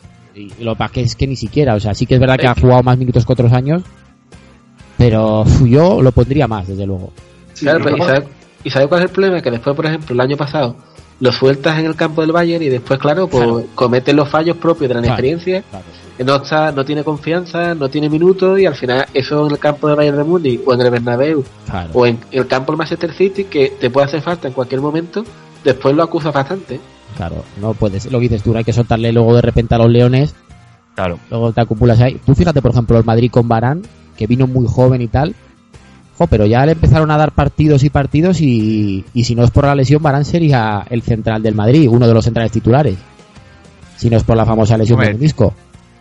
Teniendo a Pepe como está este año y tal. Sí, bueno, pero sí. a Pepe el año pasado antes se lo Sí, no, el año pasado le quita el sitio seguro. Exactamente. Y si no es por la lesión, pero bueno, ¿y qué hace? Y Barán tiene, no sé, 20 años. Es decir, Sí, que si 20, un jugador 21, es bueno y Sí. tú sabes que va a ser el futuro del equipo, no te andes con remilgos. Sí, además, mira, por poner un ejemplo, ¿no? que aunque sea de otro equipo, yo, por ejemplo, eh, Cristian Cebolla, tú lo ves este año que prácticamente no tiene minutos y sin confianza, Sí. parece que es un jugador de la liga adelante, vamos, con Sí, sin sí. ánimo de ofender, pero que ves que hay jugadores que como no estén en esa dinámica de minutos de sentirse importante, Sí. el jugador se queda en la mitad o menos. Sí, Sí, sí, sí, sí, sí, sí. sí. Tú mira, mira Modric, que el año pasado estuvo ahí, mira qué temporada hizo, a la sombra un poco de Ozil, no se sabía muy bien dónde jugaba. Ancelotti ha llegado, le ha puesto titular indiscutible, le ha dado los mandos del equipo y mira cómo está jugando ese chico. Sí, espectacular. La confianza defensa- es clave. Es bastante. A mí el defensa que menos me gusta es Montoya. A mí Montoya, Y a mí tampoco. yo no le veo que tenga nivel sí. para jugar en el Barcelona. ¿eh? Es más, yo no le llegaría a poner tanto, pero casi como Alves. O sea, yo cada vez que le veo, es que le puedo quitar a Alves tranquilamente el puesto. Hombre, al, Hombre, pero al Alves de hay- hoy hay- día... el mejor Montoya es el peor Alves. Hombre, Bueno, pero es que puede Dani ser. Alves, hablamos de los mejores laterales derechos de Europa de los 10 últimos años, seguro. Sí, sí, sí. Claro, pero este año es uno de ellos. No. No, este año no. Pero bueno, el, el tema es ese, si el peor Alves que yo recuerdo en el Barça y aún así Montoya no ha sido capaz, joder, bueno, di que Alves tiene muchos galones y yo creo que el Tata Martino le cuesta mucho sentar a gente como Alves, Mm. pero a mí Sí. tampoco me da Martín Montoya la sensación de que vaya a ser el lateral derecho del Barça del futuro. Claro, Pero- es que yo, el, el problema que le veo a Montoya que es muy rápido, pero después llega al área y parece que las ideas se le nublan, que Se, se lo hace de noche, sí. Creo que le falta ese plus de calidad para en un momento dado eh, levantar la cabeza, porque la cabeza no levanta, va siempre mirando para el suelo. Es Para que no es brasileño. Es que yo creo que la diferencia que hay entre, entre Alves y Montoya es que yo creo que Montoya sube como si fuera un delantero centro y sube a rematar. En cambio, Alves se queda en el Sí, extremo derecho y, y centra, porque yo me acuerdo contra el Madrid precisamente, partido no sé si era de Copa, que se quedó solo Montoya, o sea, Sí. es solo que puede haber metido un gol tranquilamente y no lo metió, pues bueno, pues porque es un lateral al final, o sea, no tiene el gol que puede tener un delantero, ¿no? Claro. Pero, por ejemplo, Alves yo creo que no hubiera ido a esa pos- a esa posición, se hubiera quedado en el extremo y hubiera centrado o hubiera hecho un recorte y hubiera centrado. Yo, Y eh, yo creo que ahí está un poco la diferencia, que se atolondra un poco, tira para arriba y ahí está Pues, un poco la diferencia. yo creo que un, un lateral del Barça o Madrid o Atlético Madrid así, con esa capacidad ofensiva lo va a tener muy complicado. Salvo que sea Sarbeloa, que el cabrón de él, con todos los respetos, con nula capacidad ofensiva se ha hecho indiscutible en el Barça, o sea, en el Madrid y en la selección. Pero Bueno, el otro día el tiro que tiró iba cerca de meter gol, ¿eh? porque dijo, si hay marca de rebote yo también quiero. ya dijo, este es mi día, está claro, está claro. Pero ya te digo que si no tienes una capacidad ofensiva bastante potente, ser lateral, sobre todo del Barça, que juega bastante ofensivo, lo tienes complicado. Y luego Montoya en defensa no me parece mal jugador tampoco, ¿eh? A ver, a mí tampoco, pero yo te digo que Es lo que hablamos de Arbeloa, es la, la necesidad de estar en un equipo como pues el maldigo el Barça, que no te vale solo defender, tienes que ser algo más. No, no, pero hombre, Montoya tiene ataque, o sea, que al final es lo difícil en un lateral. Eh, Tiene ataque, sí. pero cuando llega eh, no centra bien del todo. Yo creo que tiene una habilidad muy muy importante, que siempre toma la decisión equivocada. O sea, no- Pero bueno, es muy joven también, ¿eh? O sea, Sí, pero cuando tú, por ejemplo, no tienes fútbol, o sea, yo creo que, por ejemplo, la visión de juego son cualidades que si tú no las tienes es muy difícil pulirlas. Y sobre todo no las la- entrena así. Claro, y la pregunta que yo me hago, ¿tendrá el Barcelona paciencia para que Montoya mejore más y no llegará el año que viene y dirá, mira, vete Dani Alves y tráete, por ejemplo, a un jugador con más, con más nombre o Sí. con más experiencia? yo creo que no, yo creo que Montoya va a ser el lateral de- del futuro del Barça. Pues yo creo que no, que como salga un lateral por ahí, Sí. pero Hombre, de si es un nombre, pues bueno. de nombre, nombre, lo, lo traen antes que, Sí. que pone a Montoya. yo creo que esto nos lleva a pensar que yo pienso que Dani Alves, uf, no sé si será su último año en el Barça, No te Pero- Yo, creo, yo creo que sí. si además está haciendo ciertas declaraciones como ya un poco ya de... Sí, de me estoy viendo, ya me da igual. De Ya sí, me da mismo eso es. Hombre, y poniéndose las trajes que se pone, lo- Hombre, pero bueno, le gana a Song, ¿eh? En trajes Le yo he visto también, a Song, también. hostia, Sí, el otro día salió con una chistera, no el día en Sevilla, hace una Se mueve el semana, balón. es que eso sí que parecía la chirigota. Madre mía. Yo creo que Alves acaba o en el Mónaco o en el Paris Saint Germain, en equipo de eso, ya para ganar un poco más de dinero. Sí, puede ser. Donde haya O sea, tela, eso vamos, el fichaje de, de Alves por el Barça fue caro o fue barato. Fue caro, 30 40, millones de euros. 40 kilos, ¿no? fue 30, sí, 30, si no me 30, equivoco. 30 kilos, 30 y algo yo creo. En su momento parecía exagerado. A ver, Hombre, Alves, en ese momento era el mejor lateral, creo yo, que podía fichar. Sí, pero el dinero era el dinero, ¿eh? Sí, pero bueno, el, eh, Dani Alves le ha dado al Barça años y años de un nivel brutal. Vamos, está, está Brutal. amortizado de sobra y si se va al Mónaco donde sea, le van a dar 10-15 millones tranquilamente. Mira, lo que lo que le den, yo creo que el Barça, estos jugadores, eh, tú te puedes gastar 30 kilos en un tío como Alves y te va a dar los 5 o 6 años que le ha dado al Barça. Sí, sí, sí. Exactamente. O Ramos, Eso está o Ramos clarísimo. también. Y si luego se va y te da 10 millones eh, más, pues mira. Es el mismo caso que Chigriski. Vale. ya te digo. No, no fue algo parecido, no, ¿verdad? No. Yo sé, yo creo que a Chigrisky, le, joder, por lo que costó, le pueden haber dejado un par de años más a ver si hacía algo. Me cago en diez. No, Yo creo que vieron la pasta y dijeron, mira, más vale perder poco, Hombre, es que, Pues perdieron 20 millones por lo menos. pues eso. Joder, ¿Cuánto hubiesen perdido al año siguiente? Uf, Pues todo. Pues ya he perdido al río, macho, ¿qué quieres que te diga? El que está muy bien es Valdés, que ve el partidazo que hizo el otro día en Sevilla. ¿eh? Sí, está, está terrible. Yo lo estuve viendo y dije, es que ahora mismo Valdés está en un momento que tendría que ser yo creo el portero de la selección española porque es que ahora mismo es el mejor de los mejores porteros de Europa, por no decirte el mejor, es que es espectacular. ¿eh? Sí, sí, sí. Hombre, además- si, si no podemos nacionalizar a Keylor, sí. oye, pues Keylor Sí. no, sé, no sé si habrá ido con la selección brasileña, pero oye, todo, sí ha ido. Sí, Costa con Rica. Costa Rica. Costa Rica. ah, bueno, perdón, perdón. Es- la verdad que está en un nivel impresionante también. ¿eh? no, están terribles. De todas formas, menudo papelón para Ter Stegen este si viene. Ya. Esto sí que va a ser una sombra alargada. la Las acciones sí que son odiosas, sí. Ah, Este Mm. pobre chaval yo no sé si sabe dónde se mete, pero ah, uf, madre mía. Están diciendo que es muy bueno, ¿eh? Que sí, que sí, sí, yo sé, yo creo que es muy bueno.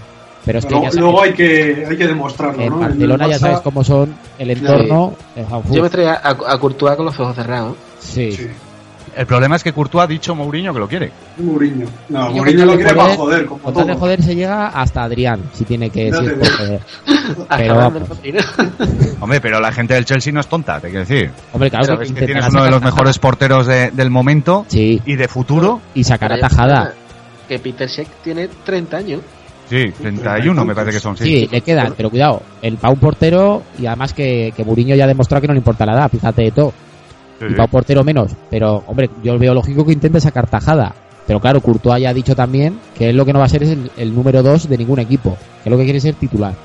Y Sí, no, su no, opinión importará. Bueno, que nos desviamos.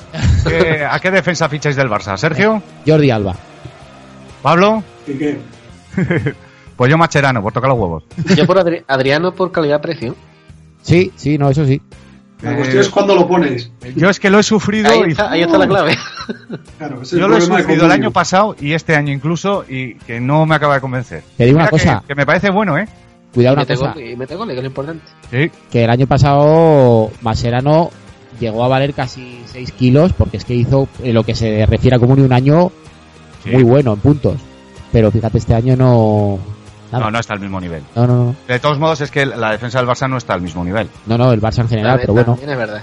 Sí. Es que realmente, si tú miras, por ejemplo, Piqué está teniendo un año flojito. Lo que pasa Sí. que como tiene buen nombre y tiene Maquilla. apoyo mediático, pero Piqué, yo por ejemplo lo veo lento, lo veo que ya no quiere ir al choque, lo veo que es un jugador que ha perdido, entre comillas, como dijo Ángel Capa, la pasión por el deporte. Dicho y hecho... también ha estado muy sancionado, digamos, entre comillas, ¿eh? Se le ha puntuado muy mal también, ¿eh? Sí, bueno, pero se le ha apuntado mal porque además nivel Porque está- no era el pique de Piqué otros está años. Claro. ha acostumbrado a un nivel, ha acostumbrado a un nivel y luego, claro, cuando lo bajas, pues al final se nota. Claro. Y Bueno. Bartra, Bartra que no ficharía, porque Bartra está jugando muy pocos partidos. Es muy difícil, eso es acertar. Siempre que ha jugado, ha jugado bien y en comunio ha puntuado. De hecho, em, tuvo una racha de puntuaciones brutales. Y el año Buena. pasado también. Sí. Y yo creo que este chico, si tienes la posibilidad de ficharlo para mantenerlo para otros años, de cabeza. Sí. Yo opino igual que tú. Sí. Oye, me alegro. Aunque te parezca raro. Primicia. Bueno, pues hasta aquí ha llegado la pregunta Alejandro. Eh, hemos dado un poco de luz sobre la defensa del Barça. Y nada, que lo pases muy bien en los carnavales, Alejandro, y nos vemos la semana que viene. Pues muchas gracias. Bueno, si me pierdo por ahí en carnavales, no sé si podré estar la semana que viene. Y que gane el Betis. Eso, ¿qué tal llevas lo del Betis, Alejandro? Bueno, lo del Betis, nada, fíjate, yo con la ilusión de decir, bueno, ya que hemos ganado un partido, pues dos partidos seguidos al año no hace daño, pero Pues no, no hay manera. ¿Cómo era el chiste aquel de verde, verde? ah, verde, verde como una pera y le queda poco en primera. Eh, oh, es que el problema que hay que es que tú quieres ser optimista, pero cuando tú ves a Didas Vila, Figueira, Escucha, ves a Juan Fran, se te quita el optimismo. Un dato que vi yo el otro día me pareció hasta increíble, lo dieron en el telediario, y es que organizó el Betis un partido amistoso con los, en teoría, suplentes del Betis, que había varios titulares, contra una especie de equipo de amigos que ni siquiera era que un no era ni un regional ni y nada perdió Una- un partido de entrenamiento ahí en el, en el estadio y todo, y perdió, no me acuerdo cómo se llamaba, lo vi el otro día y me quedé alucinado, digo, pero ¿en qué estado de, de calamidad está el Betis para perder ese partido? Pero porque son buenos chavales, son como una ONG, tienen el corazón grande. Pero bueno, pero- pero vamos, que es un melón de grande. se juntan 15 tíos y le ganan al Betis en teoría de los suplentes, pero es que el Betis de los suplentes le tendría que ganar a, a un montón. Bueno, bueno. Mira, Pero- esto hubo un partido en Logroñés que lo perdió contra Ciegos. Venga ya. Pues esto es parecido. Pues, No, me supongo que pues, sería fútbol de ciegos, pero la noticia era así. A ver, no, no, no tergiverses tú tampoco, que lo dices como lo has dicho la primera vez y... Joder. La noticia era así, el Logroñés pierde un partido contra ciegos. Bueno, bueno. Esto El es tal cual, Logroñés pues, andaba muy mal. Un equipo de amiguetes que le ha ganado al Betis de suplente. Bueno, estaba Guillermo, jugadores que han sido titulares en el Betis y perdió. No me acuerdo el resultado. si, si estaba Sara no me vale. Sí, está- Claro, es que pero bueno, se lesionó, ¿eh? Se lesionó pronto, con lo cual tampoco es excusa. le han puesto facilidades a los chavales, así no vale. Es que este año, por ejemplo, el Betis en común y sobre todo la parte de atrás tiene que ser... Tiene, tiene que tener negativos por un tubo, ¿no? De hecho, el mejor jugador del Betis en comunio es Jorge Molina, porque ha metido unos cuantos goles. Y Bueno, y, a- y Amaya más o menos estará bien puntuada, Sí, ¿no? Porque, Amaya se- a- libra, a- Amaya Amaya es se- el segundo mejor puntuado que libra un poco, sí. Claro, porque mete además goles, de vez en cuando mete sus goles en córner y quieras que no, pues... eh, tiene un cierto, se está librando sobre todo que no hace negativos. Cuando el. Betis hace de estas hecatombes que tiene, pues él no resta, con lo cual libra. Pero es que este año, por ejemplo, Paulao, con, con el buen año que hizo el año anterior, Paulao está irreconocible, fallando. Es tremendo. O sea, Es Hace que dos sí, años, cuando llegó en, Navi- en el mercado de invierno, eh, fue de 6 en 6, cuando no era 10. Salía, se salían salían. Y luego nada de nada, macho. Terrible. Bueno, pues eso, que muchos ánimos al Betis, que a ver si sale del pozo donde se encuentra. ir a la Virgen de Fátima, a ver si me puede ayudar. Sí, Bastante tiene con el paro, que dijo Ya la ministra que era la, la Virgen de Fátima la que tenía que andar ahí, como para encima ocuparse del Betis. ya te digo. Y un que saludo ser muy hora- grande, Alejandro. Tiene que ser horas extra para eso. Sí. Pues, pues un saludo igual, un abrazo, Bueno, compañero. Venga, un abrazo. Venga, hasta luego, vale. Yo antes era un niño normal que jugaba con Playmobil, bajaba al parque con la bici y pasaba horas con la PSP. Pero desde que juego a Comunio y escucho el podcast Cuatro Picas, sé lo que es actor, soy miembro número 4 del club de fans de Apoño y odio a Juan Matrueva. Cuatro Picas, el podcast de Comunio. Búscanos en cuatropicas.blogspot.com y en ivox.com. Los pitonisos de Cuatro Picas.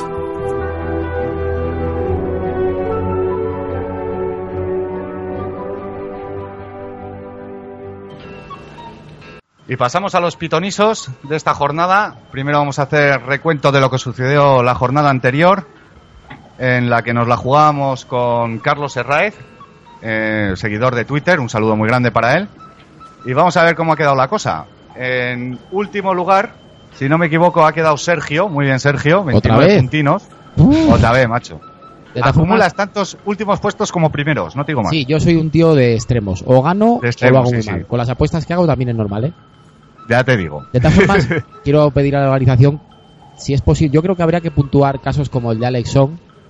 Cuando un tío apuesta como yo por él y es el único negativo del partido, yo creo que ahí... Hay que quitarle 8 puntos. Habría que quitarle más, ¿no? O sea, Tú fíjate, el- acertar el único negativo de 25, ju- bueno, 25 26 jugadores por partido es muy complicado.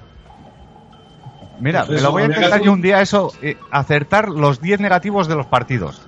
Seguro Hostia. que lo gano. Bueno, pero no, eso igual no es tan ¿A que no hay huevos? No hay huevos. Para la semana que viene. Voy a apostar a negativos y seguro que os gano la jornada. Ya te digo. Seguro. Bueno, eh, luego tercero por la cola he quedado yo, 31 puntines. Claro, me ha penado el cero de Wellington, el cero de Mané, el cero de Samir.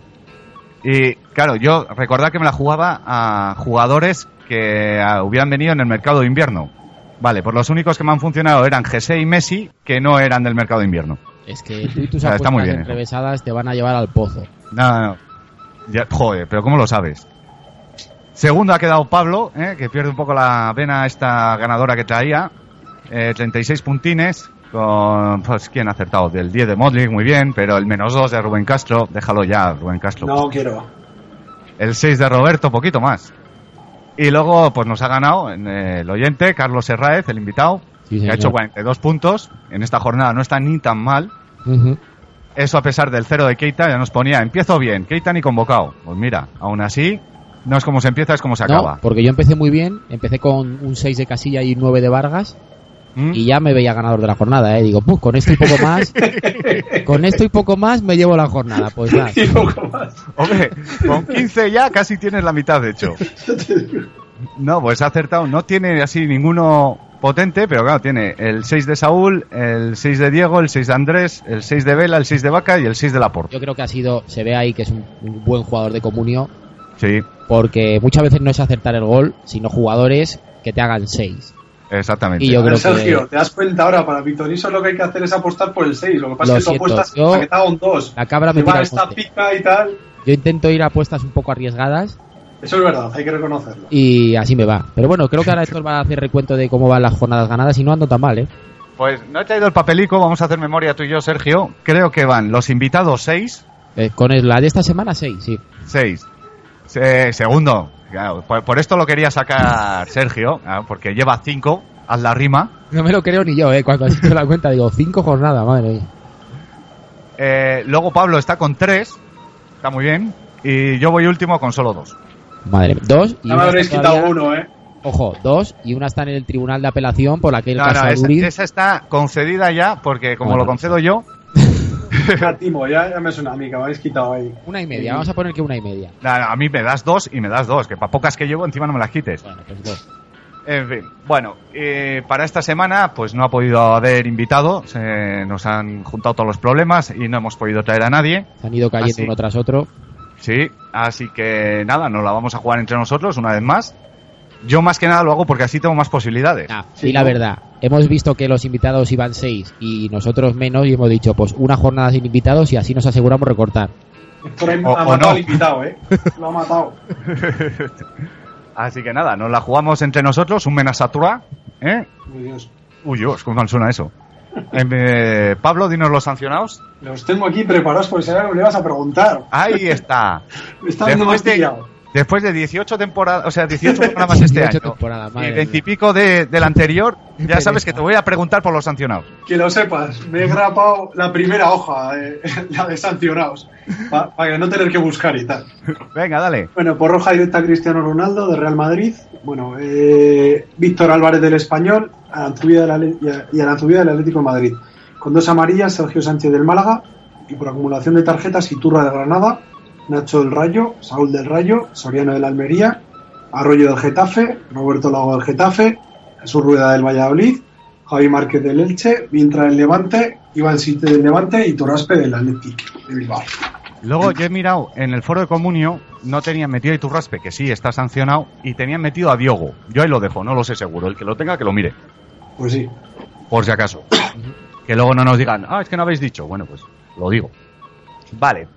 Empezamos con las apuestas. Eh, Elcho Sasuna. Eh, Pablo, ¿empiezas tú?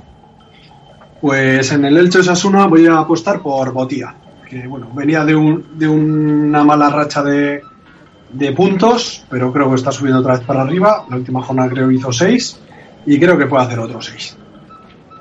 Vale, pues me toca, yo voy con Boakie, Boakie, o como se diga. Bocachi. Mm, Lleva varias jornadas sin meter gol y por pura estadística le toca. Este yo creo que es el típico jugador de comunidad de estos que mete un gol cada ocho jornadas. Y tengo el pálpito de que puede ser esta.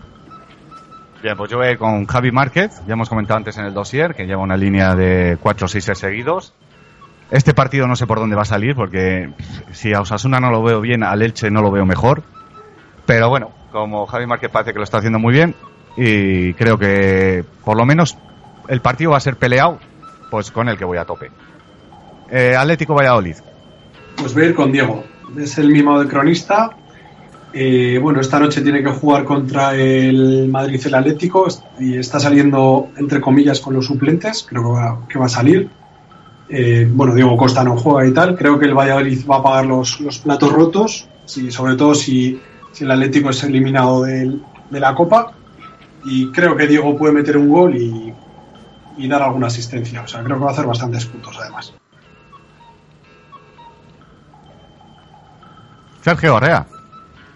Eh, pues yo voy a ir con Álvaro Rubio. Perdón, me he me quedado, ¿Dónde estabas, me macho? quedado impresionado con la explicación de Pablo y, y no reaccionaba. Sí, ¿cómo te has quedado, eh? Era incapaz de reaccionar. Vale. Voy con Álvaro Rubio, también está en una muy buena línea, lleva dos, tres, seis consecutivos. Es un jugador que yo he tenido en comunio, muy fiable, y yo creo que, que puede dar un 6 con facilidad.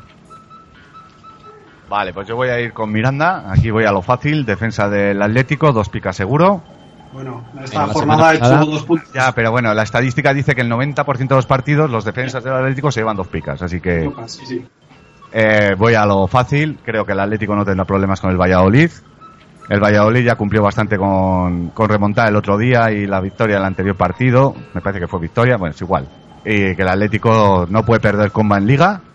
Y Miranda es de los mejores puntuados. Creo que es el defensa mejor puntuado ya, ¿no? Sí, creo que sí. Así que a lo fácil. Levante Almería. Eh, pues voy a ir con Juan Fran. Si no le expulsan, también creo que es sinónimo de, de dos picas. Últimamente está haciendo bastantes seises. Y lo dicho, si no le expulsa o se le va un poco la olla, Ahora, ahora seis puntitos. Vale, pues yo voy a ir con Berza. Que menos, después del robo de la semana pasada. em, Berta, Espero- selección. espero que con otro cronista se lleve más puntos. Además, es un tío que tira penaltis. Yo creo que al final de temporada va a ser uno de los medios de estos, no sorpresón, pero sí va a acabar con sus 130 y pico puntos. Y mm, yo creo que esta semana también va a seguir su racha. Pues yo me la voy a jugar con Víctor Casadesus, que ha venido del Mallorca al Levante. El Caparrós confía en él. Primer partido ya lo ha puesto de titular. Es un delantero que a mí me, sin parecerme ninguna locura, sí que es peleón, es trabajador, se deja ver. A ver, tiene gol, no demasiado, pero de vez en cuando alguna enchufa. Y en este Levante, la verdad que, que con la delantera que tiene, entre Barral, él y Babá, pues alguno las tiene que meter. Y creo que puede ser buen partido para él. Yo creo que le va a dar la alegría al Levante, ¿eh? me parece buen fichaje además. Yo creo que sí. Sí. Barcelona-Rayo, Pues ver con Iniesta. Me he apostado varias jornadas por él. Eh, no acaba de jugar casi ninguna, como quien dice, o jugar bastante poco. Pero sí que creo que cada vez que sale hace bastante mejor al Barcelona. Entonces, no sé, a ver si pilla dos o tres jornadas y jugando seguidas y puede hacer un 10 tranquilamente.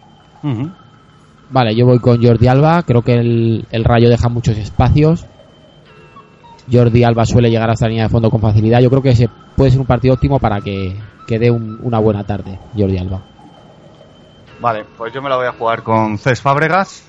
Eh, últimamente parece que va un poquito mejor, que está en una línea más regular que lo que ha sido otras temporadas, en cuanto a puntos comunio hablo. Y la verdad que mm, tiene gol, tiene pase, tiene juego el día que quiere. Y esperemos que el Rayo le dé facilidades para que sea así. Villarreal Celta, Pues voy a ir con, con Giovanni. Parece el típico partido. El Celta juega, juega bastante al ataque, por lo menos últimamente parece que está más al ataque. Bueno, creo que Giovanni puede meter incluso hasta un par de goles al Celta. Cuando en casa es probable. Bueno, yo voy con Pervet. Pienso como Pablo que el Villarreal puede dar buena cuenta del Celta y Pervet también suele aprovechar sus oportunidades. Igual quién sabe si puede, aunque no sea titular, puede llevarse un golito a la saca. Pues yo voy a ir con Musakio, eh, otro de los defensas mejor puntuados, ha llegado a ser el mejor puntuado de la liga. Está muy fino, está muy bien. Eh, de hecho, como comentamos hace poco, en el Villarreal ningún defensa se ha llevado ningún negativo en liga. Bueno, esta jornada dorado, me parece que ha sido el primero, ¿no? Mm, Sí puede ser. Pero es muy raro que se lleven un negativo y menos Musakio. Además, tiene gol en algún córner, algún remate así de cabeza. Así que voy con él. Granada Betis. Que no sabéis con quién voy aquí. No me lo puedo ni imaginar. Eh, Es con Rubén menos dos Castro voy. Va a meter tres bolitos, fíjate lo que te digo, que se va preparando Roberto porque va a tener que ir tres veces por lo menos a, a las mallas de su portería. uh, Aquí lo dejo. Tú sabes que cada vez que eliges a Rubén Castro, a Sergio le, le crece un poco la úlcera. No, no, yo, a ver, yo también confío mucho en Rubén Castro, pero mi confianza. Hombre, viene de hacer dos dobletes y un negativo. Bueno, dicho claro. así, sí. No está mal, Antes ¿eh? de los dos dobletes llevaba cuatro negativos. Sí, a ver, yo ¿no? creo que así. Rubén Castro, lo hemos dicho ya innumerables veces, tiene el síndrome, o va a tener el síndrome de Salvador, que cuando Sí. meta se va a llevar muchos puntos y cuando no, pues se va a llevar un negativo con facilidad. Entonces, claro, Sí. ahí está la apuesta. Claro, claro, no, no. Está- Me parece valiente. Vale, yo voy con Recio. Yo lo siento mucho, pero creo que el Betis lo va a tener muy complicado. Y Recio es un jugador que me gusta, que suele dar 6 con regularidad. Y me da buena espina. Además, no está Iturra, ¿eh? Eso, Por eso. puede ser Por eso, puede ser Sí. determinante para el Granada. veremos. Pues yo voy a ir con uno, un fijo de esta sección. Siempre suele salir todas las semanas. Es Brahimi, el rega- regateador de la liga. El reggaetón. reggaetón de la liga. Creo que el Granada, si bien el Betis no se lo va a poner fácil, eh, como tenga mal día el Betis, eh, el Granada se puede inflar, no, porque tampoco tiene equipo como para meter seis goles, sería muy raro. Pero Brahimi puede ser su día, y a la defensa del Betis la puede volver loca. Sí, eso sí. Getafe Real Madrid, Pues ver con Bale. A ver si juega. Espero que sí, que juegue. Y bueno, no sé, si no mete un gol, que dé una asistencia por lo menos, pero que haga algo y no se desconecte. O sea que, a ver si le pillo su día bueno. Vale, yo días malos con- tampoco ha tenido muchos, ¿eh? Nada, ¿Cómo? pero se desconecta, malos no, Eh. pero se desconecta y... Ah, pero este chico con el gol que tiene, mira el otro día. Es que eh, cuando no es una falta es un... O sea, Sí. al final está, te quiero decir. Sí Eso que no es el jugador que quizás esperaba la gente o, o quisiera la gente, pero oye, lo Ya, que hemos que comentado dar en el, dos- en el análisis. Al final tiene gol y tiene asistencia, o sea que... A ver si es verdad.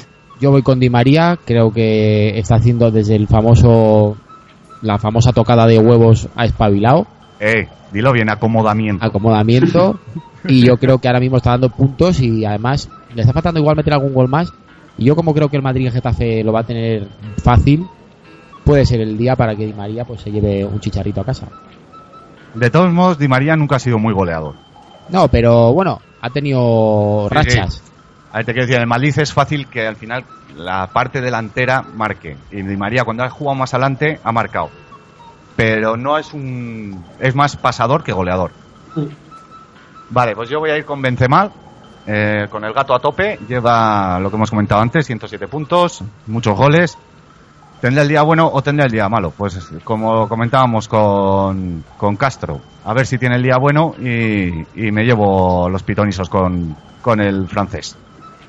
Atlético Español, Pues voy con Laporte, que bueno, está últimamente está siendo yo creo de los mejores eh, defensas de la liga, para mi gusto. Eh, en el Atleti, pues juegue en casa o juegue fuera, no, no está desentonando nunca. Y bueno, encima el Atleti juega en casa y bueno, Laporte, que igual puede meter algún gol incluso.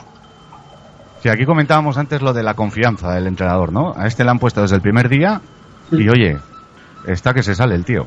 Sí, Ahora, por ejemplo, sacas a Equiza, eh, el día que le toque, sale Chunflan, como la falle no vuelva a salir en otros dos años.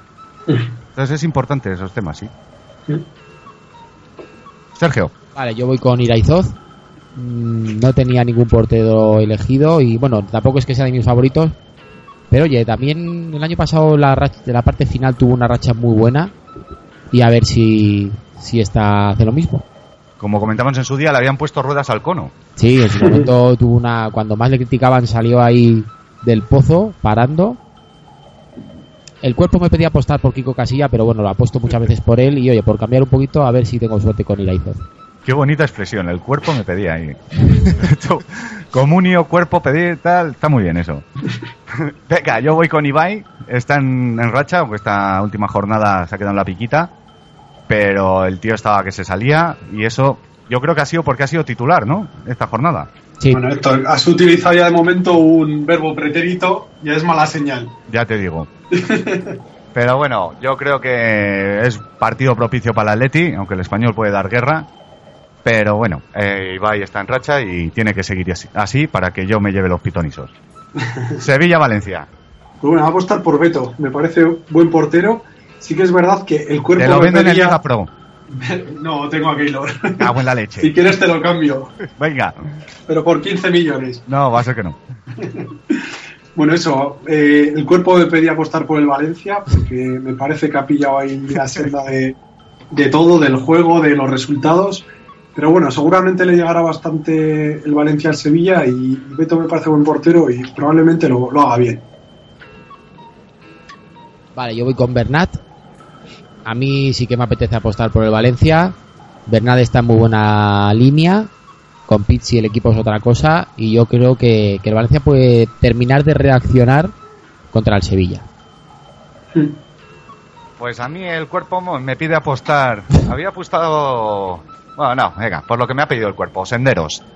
Eh, como leí, el nuevo Kaiser de, de la defensa del Valencia. El otro día salió y estuvo bien. Bueno, yo diría que el partido del otro día del Valencia hay que cogerlo con pinzas. Sí. Más que nada sí, porque por el rival. Ya. Que nadie se piensa ahora que Senderos va a ser Beckenbauer. Pues- Digo, eh, bueno, pero ni Senderos ni nadie de ese partido te dice cuando un equipo un partido se pone tan de cara, sí. hay que tener muchísimo cuidado con, con esos Lo partidos. que la semana pasada eran todos buenísimos. Exactamente. esta Cuidado, semana pueden ser todos unos clavos. sí. Cuidado, cuidado por ahí. Estoy A mí me gusta, eh, Senderos, me parece buen, buen Sí, fichaje. yo también creo que es un central muy contundente. Yo creo que el problema que puede tener es eso, alguna expulsión o así. Sí, eso es. pero como jugador me parece bueno. Oye, me estáis dando ganas de cambiarlo por Alcácer, pero no. No, no, ya has dicho Senderos, Senderos. Senderos a tope. Y el último partido de la jornada, el Málaga contra mi Real Sociedad. ¿Qué os pide el cuerpo? Con goleador Aguirreche, voy a decir. Todo suena a un golito, ¿eh? Además, hay contra el Málaga un gol de Aguirreche y todos para casar. Ojalá. Yo, El año pasado la Real comenzó la remontada contra el Málaga. Sí, pues fíjate. ¿Mm? Aquí la va a continuar. A ver si es verdad. yo voy con Carlos Martínez. También creo que la Real puede dar el golpe ahí en, en el campo del Málaga. No está fino el Málaga. Y este defensa que yo creo que es de los más fiables, por lo menos es raro que haga negativo. No está como el año pasado, pero bueno, a mí siempre me ha gustado y, y apuesto por él. Pues yo me la voy a jugar. Me falta elegir un portero. Y como Willy no se puede, pues el cuerpo me pide eh, un bravo. Entonces, bravo. Voy a tope con el chileno, que ya lo cogí cuando los argentinos. Toma ya. Y espero que me sea el remate final para la jornada que me voy a llevar de los pitonisos. Así que hasta aquí han llegado. Suerte a, a los tres que nos la jugamos del Menasa Trust. Y volvemos con el dossier.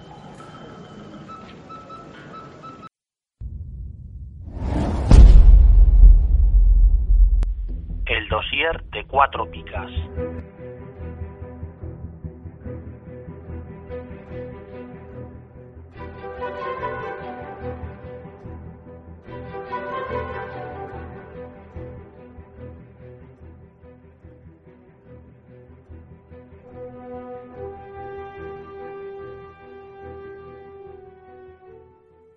Y pasamos al dossier de esta semana, eh, la segunda parte del esperado dossier de fichajes de invierno.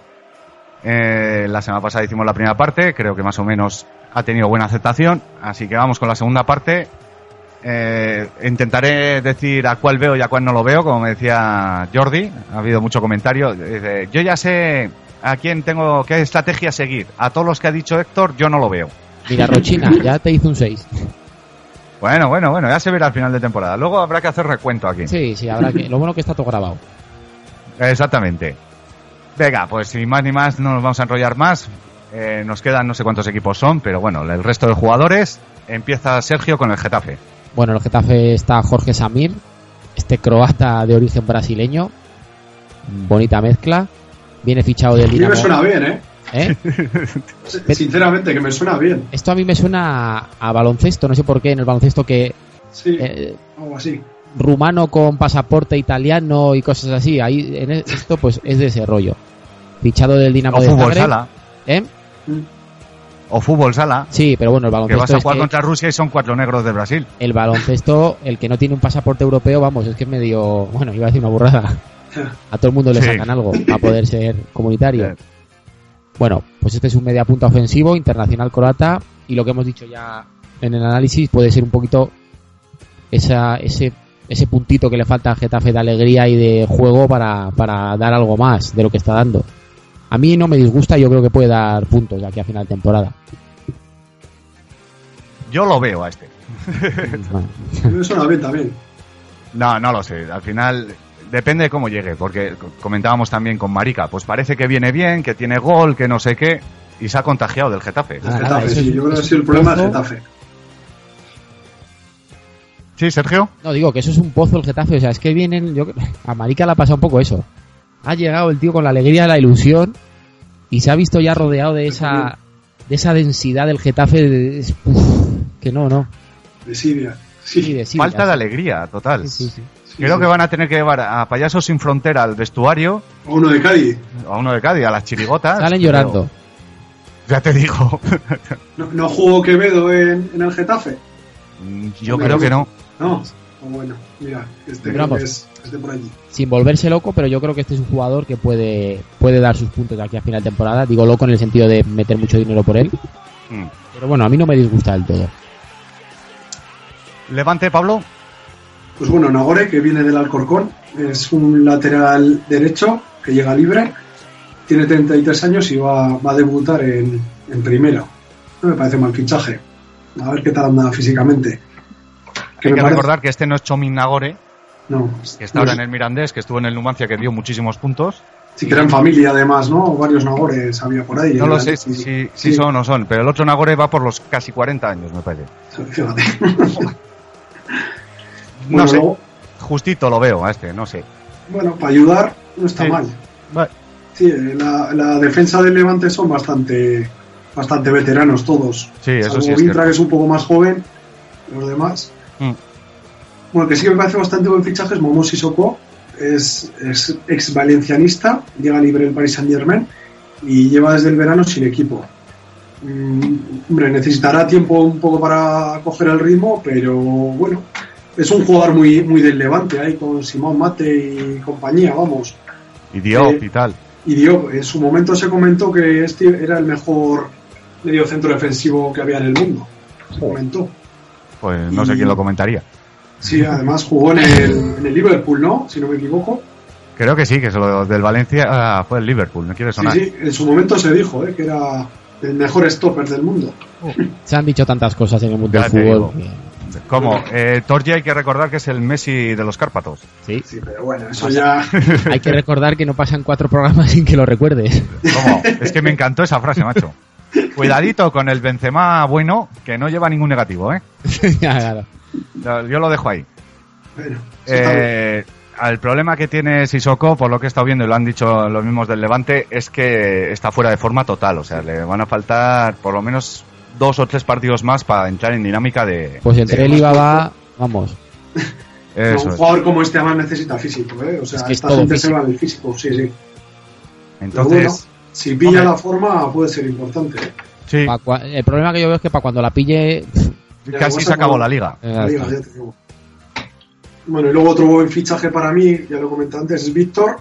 Es un delantero con bastante movilidad y que también marca sus golitos. Eh, se- seguramente acabará siendo eh, delantero titular del Levante. El otro día ya fue titular sin, sin demasiados alardes. Sí, y bueno, venía de- del Mallorca que lo hizo bien jugando en primera, vamos, metió bastantes golitos. Sí, no era de los delanteros de 200 puntos, pero bueno, solían dar entre 140, 100... Sí, pero te mete entre 8 y 12 goles, eh, Víctor, yo creo, todas las temporadas. Y para un Levante es- Joder. está muy bien. Si le mete 4 en el Levante me parece Sí. una barbaridad. 4 o 5 está muy bien, sí. Vale, pues voy a pasar al Atleti de Bilbao, que solo ha recuperado a Íñigo Pérez del Mallorca, que estaba cedido, que viene con un cuadro de ansiedad, así que el muchacho, primero que lo recuperen, ya lo ha dicho Valverde, que hay que recuperar al jugador, que, que no lo quiere para el equipo, pero que no pueden dejar que el muchacho se quede así. Claro. Para Comunio, pues nada de nada. No, ni cuenta, ni tiene sitio, ni, ni se le espera, vamos.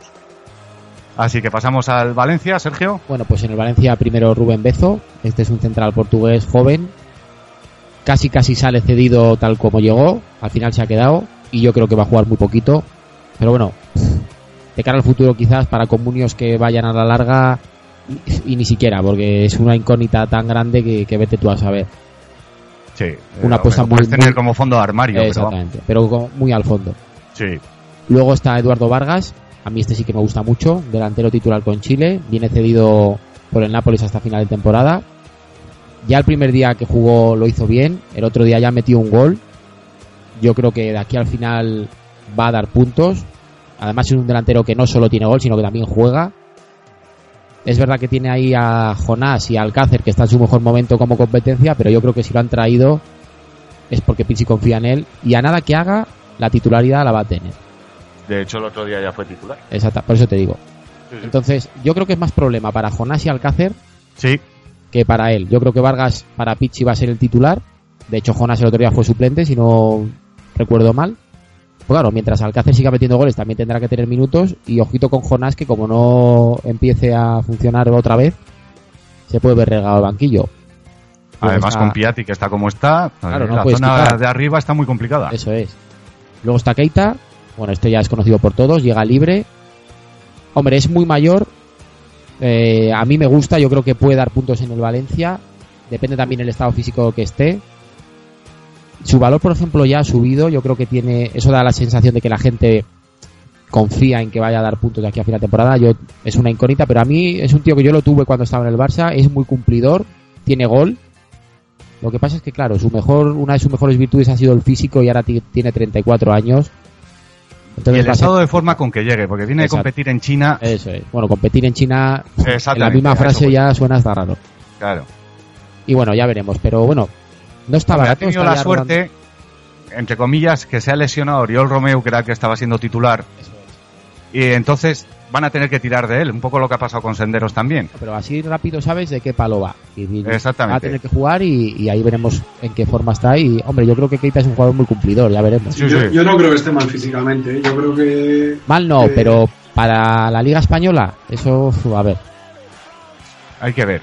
Pero bueno, sí que puede, si, si el Valencia sigue esta línea que lleva y él juega, eh, va a ser de los destacados. Es mi opinión. Luego está Senderos, ya hemos hablado bastante de él, pues yo creo que el otro día jugó titular, hizo un 6 dentro del Festival del Valencia. Yo creo que puede dar puntos también. Es un central potente, lo que ha dicho Pablo, puede tener cierto riesgo de, ta- de ser tarjeteado. Mm. Técnicamente no es muy allá, pero bueno, los corners y así tiene gol. A mí no me disgusta, yo creo que también confío en que creo que el Valencia de aquí a final de temporada lo va a hacer mejor que la primera parte de liga y hay que apostar un poco por sus jugadores. ¿Qué, os parece los fichajes del Valencia? Es que a mí me ha sorprendido que haya fichado también, ¿eh? A mí me gusta eh, lo que ha hecho. Me gusta lo Que que ha hecho. ¿A que A sí? mí sí, me parece sí. que ha hecho una limpia importante. Sí, Sí, sí, sí, sí. Me parece más importante lo que ha limpiado que lo que ha traído. joder, eh, pero sí, las dos cosas. Pero ha traído muy buenos jugadores, ¿eh? Que para mi gusto, ¿eh? O sea, para. O sea, y de, de futuro te iba a comentar, o sea, para el año que viene también, vamos. Por ejemplo, Vargas es una, un problema, entre comillas, que solo se ha cedido hasta final de temporada. Claro.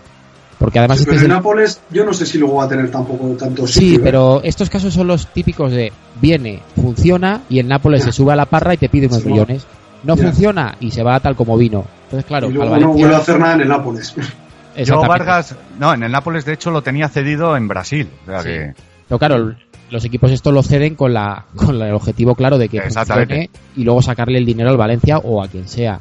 Pero claro, si Vargas de aquí a final de temporada te mete 7-8 goles y juega muy bien, pues ya sabes lo que te va a tocar a final de temporada. claro. Pero bueno, Este puede ser un pavón. te digo una cosa, Sí. si el Valencia se ha gastado 12 millones en Otamendi, pues oye, eh, Yo, de todos modos, hay cosas que no entiendo, no vamos a entrar ahora en el debate, pero, no. o sea, lo del Valencia, con una deuda de no sé cuánto, y se gastan no sé 12 en un tío que encima no va a jugar hasta junio. No sé, Exactamente. Increíble. Bueno, el último es Vinicius Araujo, me encanta este nombre. A mí me suena a malo de peli de Tarantino. Bueno, pu- puede no hay ser. que enfadar a Vinicius. Mm, bueno, más bien estás pensando en Marcelus, pero bueno, da igual. Sí, sí, no, pero me suena igual, Sí, macho. sí. Bueno, este viene fichado del Cruzeiro. Aquí Riorista ya me está poniendo cosas que me da esta cosa leer. Le comparan con Neymar, muy joven y con gol. Bueno, eh, ya entrados a comparar, podemos a comparar a, vamos, a la Virgen con un gitano.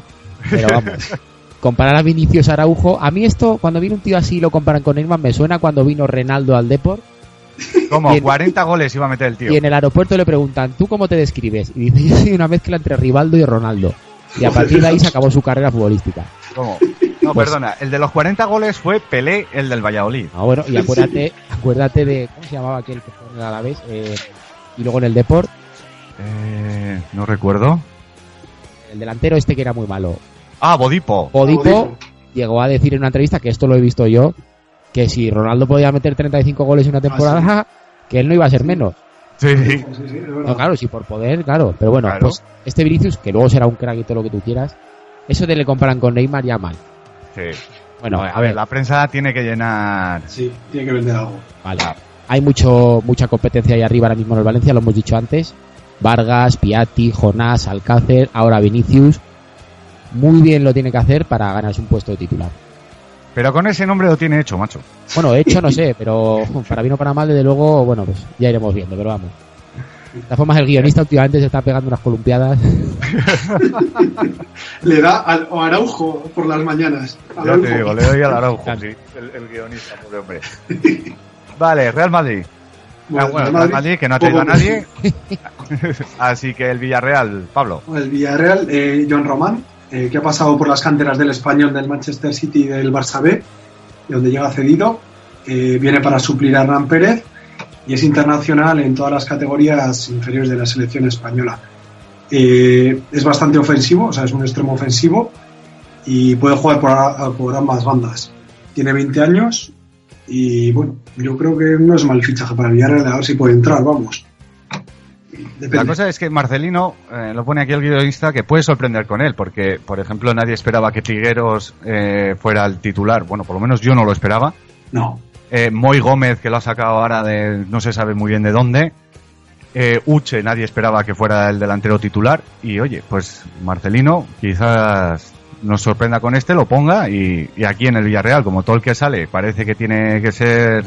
Tocó con la varita, ¿no? Sí, pues baratito a jugártela y oye, a ver lo que pasa. Bueno, el que sí que es buen fichaje, yo creo sin duda, es Oliver Torres, que bueno, viene de la cantera rojiblanca. Eh, ¿Qué decir de él? Ha jugado en el Atlético varios minutos, lo ha hecho bastante bien y yo creo que es el mejor equipo que le podía tocar para, para foguearse, es, o el que mejor le puede venir es el Villarreal. Bueno, sí que es verdad que lo va a tener complicado ahí arriba por todos los jugadores que hay, pero bueno, por la calidad que tiene, se puede hacer con, con un puesto de, de titular. A ver qué, qué pasa con él. Pero hombre, supongo que si ha venido aquí al Villarreal será para jugar. Igual le han metido alguna cláusula de estas de Probablemente. si juega tanto, luego me pagan Porque al Atlético le interesa que juegue, Claro. que se fogue, porque para que esté en el banquillo Sí. te lo quedas y le sacas cuando lo necesites. Claro. De hecho, ha llegado con la alusación de hombro, pero cuando se recupere habrá que ver lo que ocurre con él. Sí, pero un equipo poco No, jugará, eh. para él, ¿eh? Yo creo que es un equipo Sí. que le viene bien. Y yo creo que Oliver Torres, sobre todo para Comunio, lo mejor que le podía pasar es que fuera un equipo así. Mm. Bueno, el español, que no ha fichado a nadie tampoco. Así que pasamos al Celta, que ha fichado a Íñigo López, que es un central conocido en el Granada. La verdad que este tuvo un año muy bueno, eh, hace dos temporadas. Con goles y. ¿Cómo? Hizo cuatro goles, me parece que fueron cuatro o cinco goles, Sí, sí. por lo cual tiene gol, sabe meterla, solo que el año pasado en el Granada estuvo desconocido, no daba pie con bola, eh, al final Yacate le comió la, to- la tostada. Y para el Celta, pues bueno, pues es que también depende mucho de Luis Enrique. A veces te pone a Cabral, a veces te pone... No sé, no sé qué tal irá. Y hay que recordar que los defensas celtiñas nunca han sido bien puntuados, así que dependerá mucho de si coge la titularidad y mete goles, pero es complicado. Yo, eh, en honor a Jordi, no lo veo.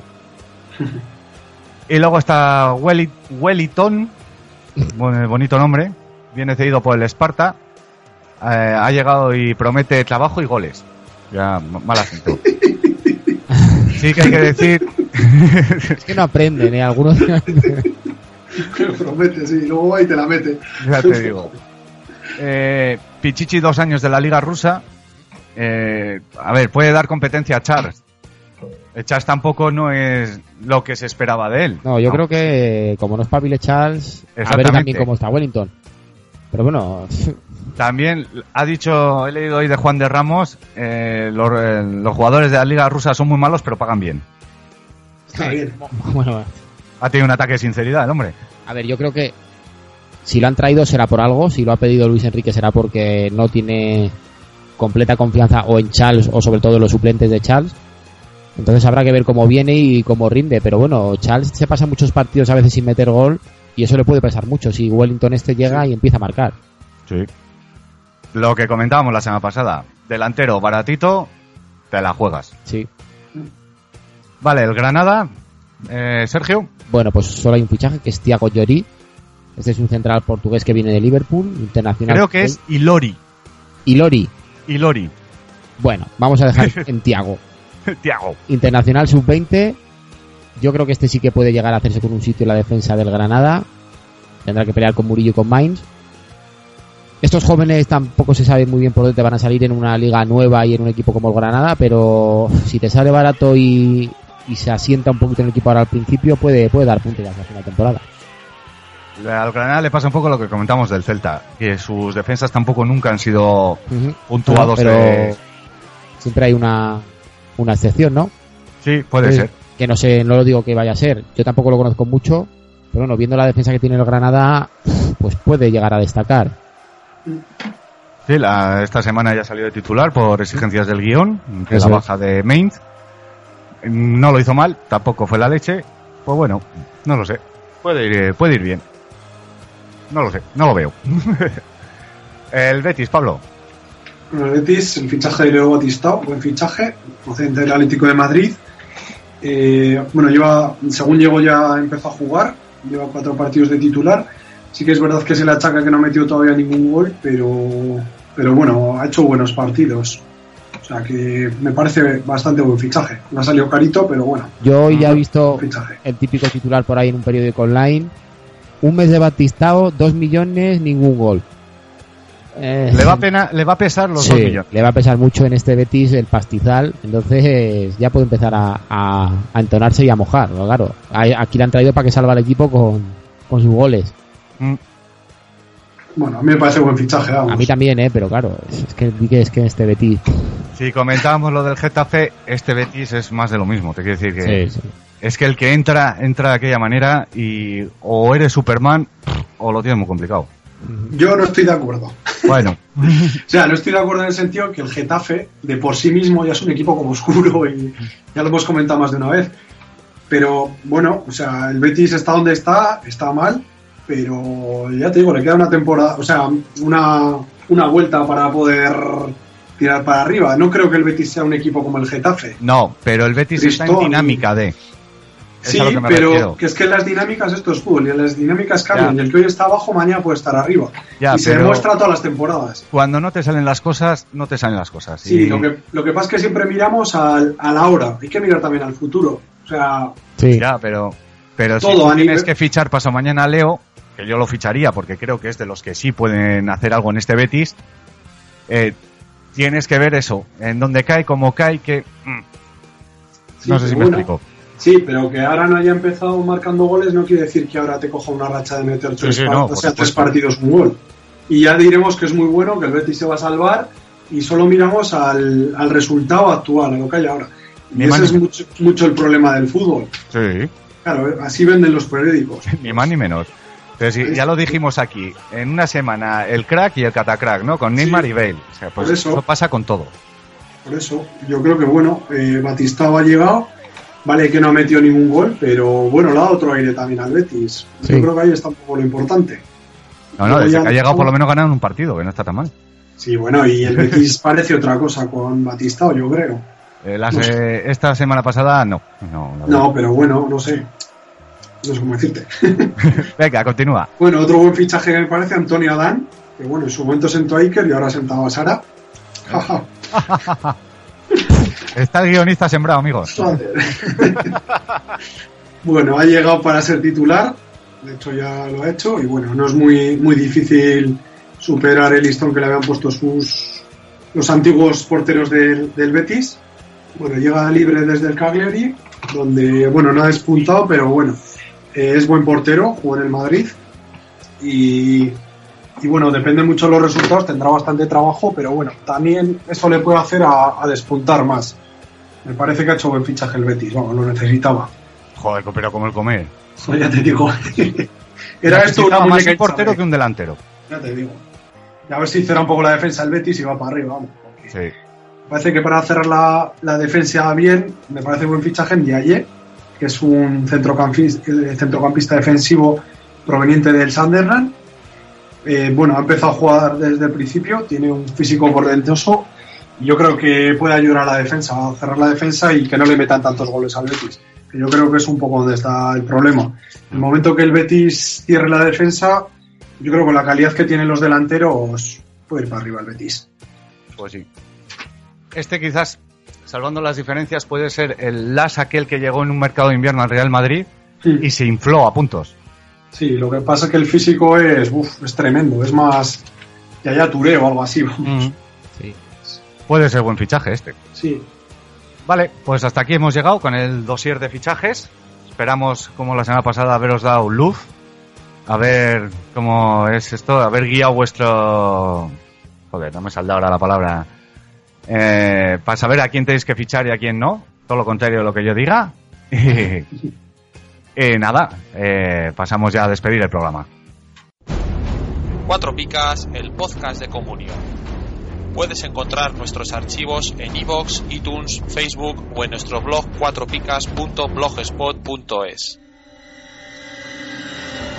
Y podéis contactar con nosotros a través de Twitter, arroba cuatro picas o en nuestro correo las cuatro picas arroba yahoo.es.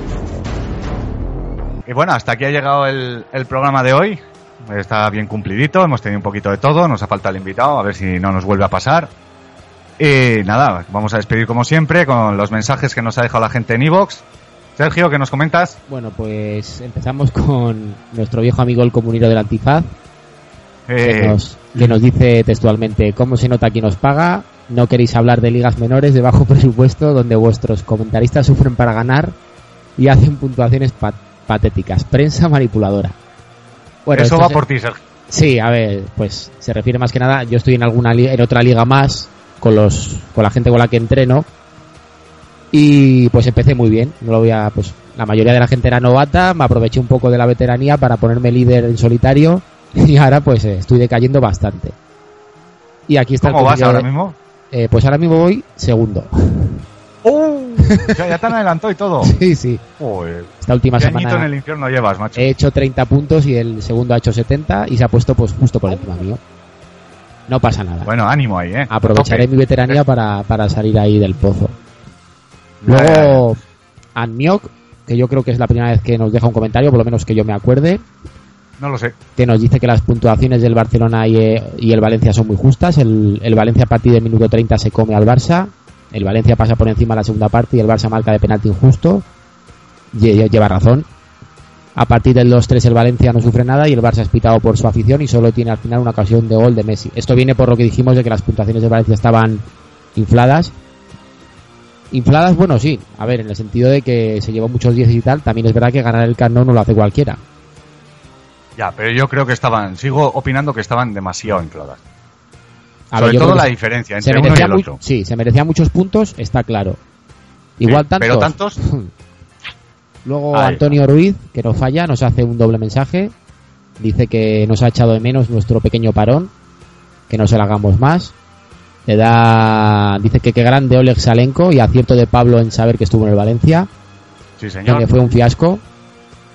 Luego nos, Terrible. Nos puntualiza lo de Cala, que lo ha acabado fichando el Cardiff previo pago al Getafe de 1,2 millones. Claro, ¿Al no Getafe sé- o al Sevilla?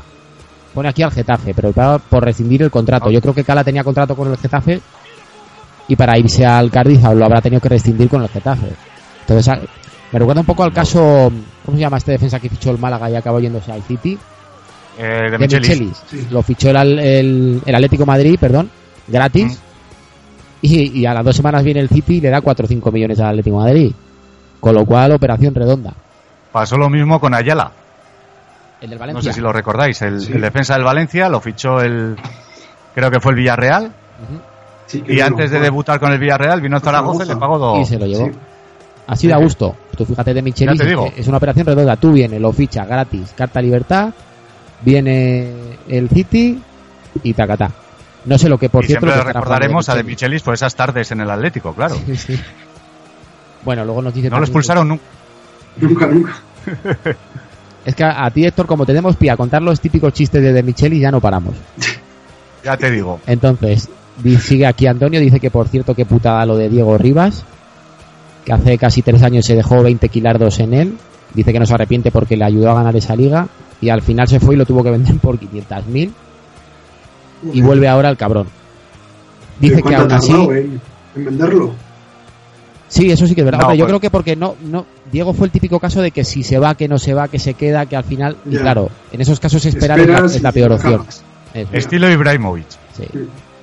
Pero bueno, al final, oye, es que claro, se fue por 500.000, pero si se llega a quedar, otra vez volvería a haber subido un montón. Pero claro, eso, la eterna Ya. historia de Comunio. Dice que aún así volverá a pujar fuerte por él, ya que ya que es una liga que continúa con los mismos equipos y nos pide ayuda sobre si Diego viene para lo que queda temporada o para más tiempo. Mucho me temo que solo viene No. eh, finaliza contrato, contrato en junio. O sea, ahora mismo, claro, viene ahora hasta final viene de temporada. cedido para hasta final de temporada. Eso es. Pero supuestamente renovará gratis con el. Renovará, vamos, fichará por el Atlético de Madrid que le podrá dar el dinero que no podía dar con un traspaso. Traspaso, eso es. Hombre, también hay que decir que Diego tiene sus años y que no es un chaval. Entonces, hombre, si se queda en el Atlético, que es lo que parece, su valor va a subir como la espuma. Sí, Dos semanas que lleva, un 10 y un 6, si no me equivoco, ¿no? Puede ser. sí, sí. sí. Pues ahí lo tienes. Luego nos dice, nos hace una postdata Antonio Ruiz, que quiere hacer una referencia al gran Ibai Gómez y su espléndido estado de forma. Y nos dice, nos da una idea para una pregunta con Alejandro, si Ibai debería ser titular tal y como está. su opinión es clara porque lo tiene. Pero bueno, no es mala pregunta, que aunque ha estado saliéndose últimamente, el otro día otra vez fue suplente. Pues yo creo que sí que lo deberían de poner titular. Pero bueno, se lo está preguntando Alejandro, así que la semana que viene Ah, bueno. se lo trasladamos. Vale. Escocés 1978, que no falla otra vez. Sí, está siendo un por fijo el ya. programa y que no tiene nada que reprochar al nuevo guionista. Espérate a escuchar esta semana al guionista y, y comentas. El Y- Benzema bueno, sí señor. Nos pide que no volvamos a, fal- a faltar, que se que se que le falta algo si no tiene podcast cada semana. Estamos creando adicción, amigos. Nos responden a la pregunta del trivial Javier Alfageme Alonso, que dice que Sergio Ramos en la temporada 2011-2012 hizo 207 puntos. Es el único defensa en pasar de 200 puntos en común. Eso es. Sí, no, yo, eh, que comentamos la semana pasada, pensaba que había sido Nasif Morris, que hace cinco años con el Recre hizo una barbaridad de puntos. Pero no creo llegó a no llegó a 200. 200. No llegó, pero se salió, fue impresionante. Sí, sí, sí. Ese eh, creo que es uno de los defensas que bajó siendo de los mejores puntuados MVP, algún rollo de esos. Eso es. Bueno, Ropita de Carlos tampoco falla, nos felicita por el programa. Dice que el dossier estuvo interesante y útil, la primera parte. Y también nos responde que, que Sergio Ramos en la temporada 2011-2012 hizo 207 puntos, como bien comenta Javier. Y nos lanza otra pregunta. ¿Quién fue el jugador español con más puntos en una temporada? Ahí la. ¿Cómo es? La pregunta, repite. ¿Quién fue el jugador español con más puntos en una temporada? Ah, Yo no me la Eh, sé. yo creo que sí, pero, Pero bueno, no que, que responda la gente. Eh. Vale, y el último comentario es de Albertini. Dice que le parece muy extraño que no hayamos comentado nada del escándalo de Carles Gil. Se nos pasó, Sí. la verdad. Sí.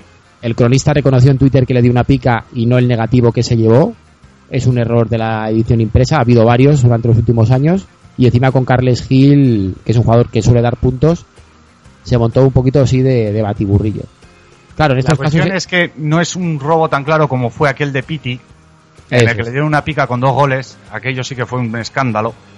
En este caso, alguna de ellas ha pasado, de un error de transcripción y te lo comes. Pero bueno, Sí. no es tan claro. A ver, No. yo creo, además es que en estos casos es, es justo quejarse, pero es inservible, porque las reglas del comunio, como bien nos pone aquí Albertini, los del comunio son muy inmovilistas. Sí. La regla es la que es, no la mueven ni con el mayor escándalo que te puedas imaginar, con lo cual, ajo y agua. Es una, una putada, hablando en plata, pero uf, aquí no, la regla no se rompe por nada prácticamente. No, muy y luego está de acuerdo conmigo en el asunto de Oma- Omar Mascarel. Me alegro, por fin alguien me apoya. Dice que le parece lamentable. Un tío que no ha empatado ni con su abuela, según la web no recomendable, ha llegado a valer 2.060.000 en el mes de octubre. Ahora, Sí, va, sí, por, sí, ahora va por 540.000, que también me parece descabellado. Digamos.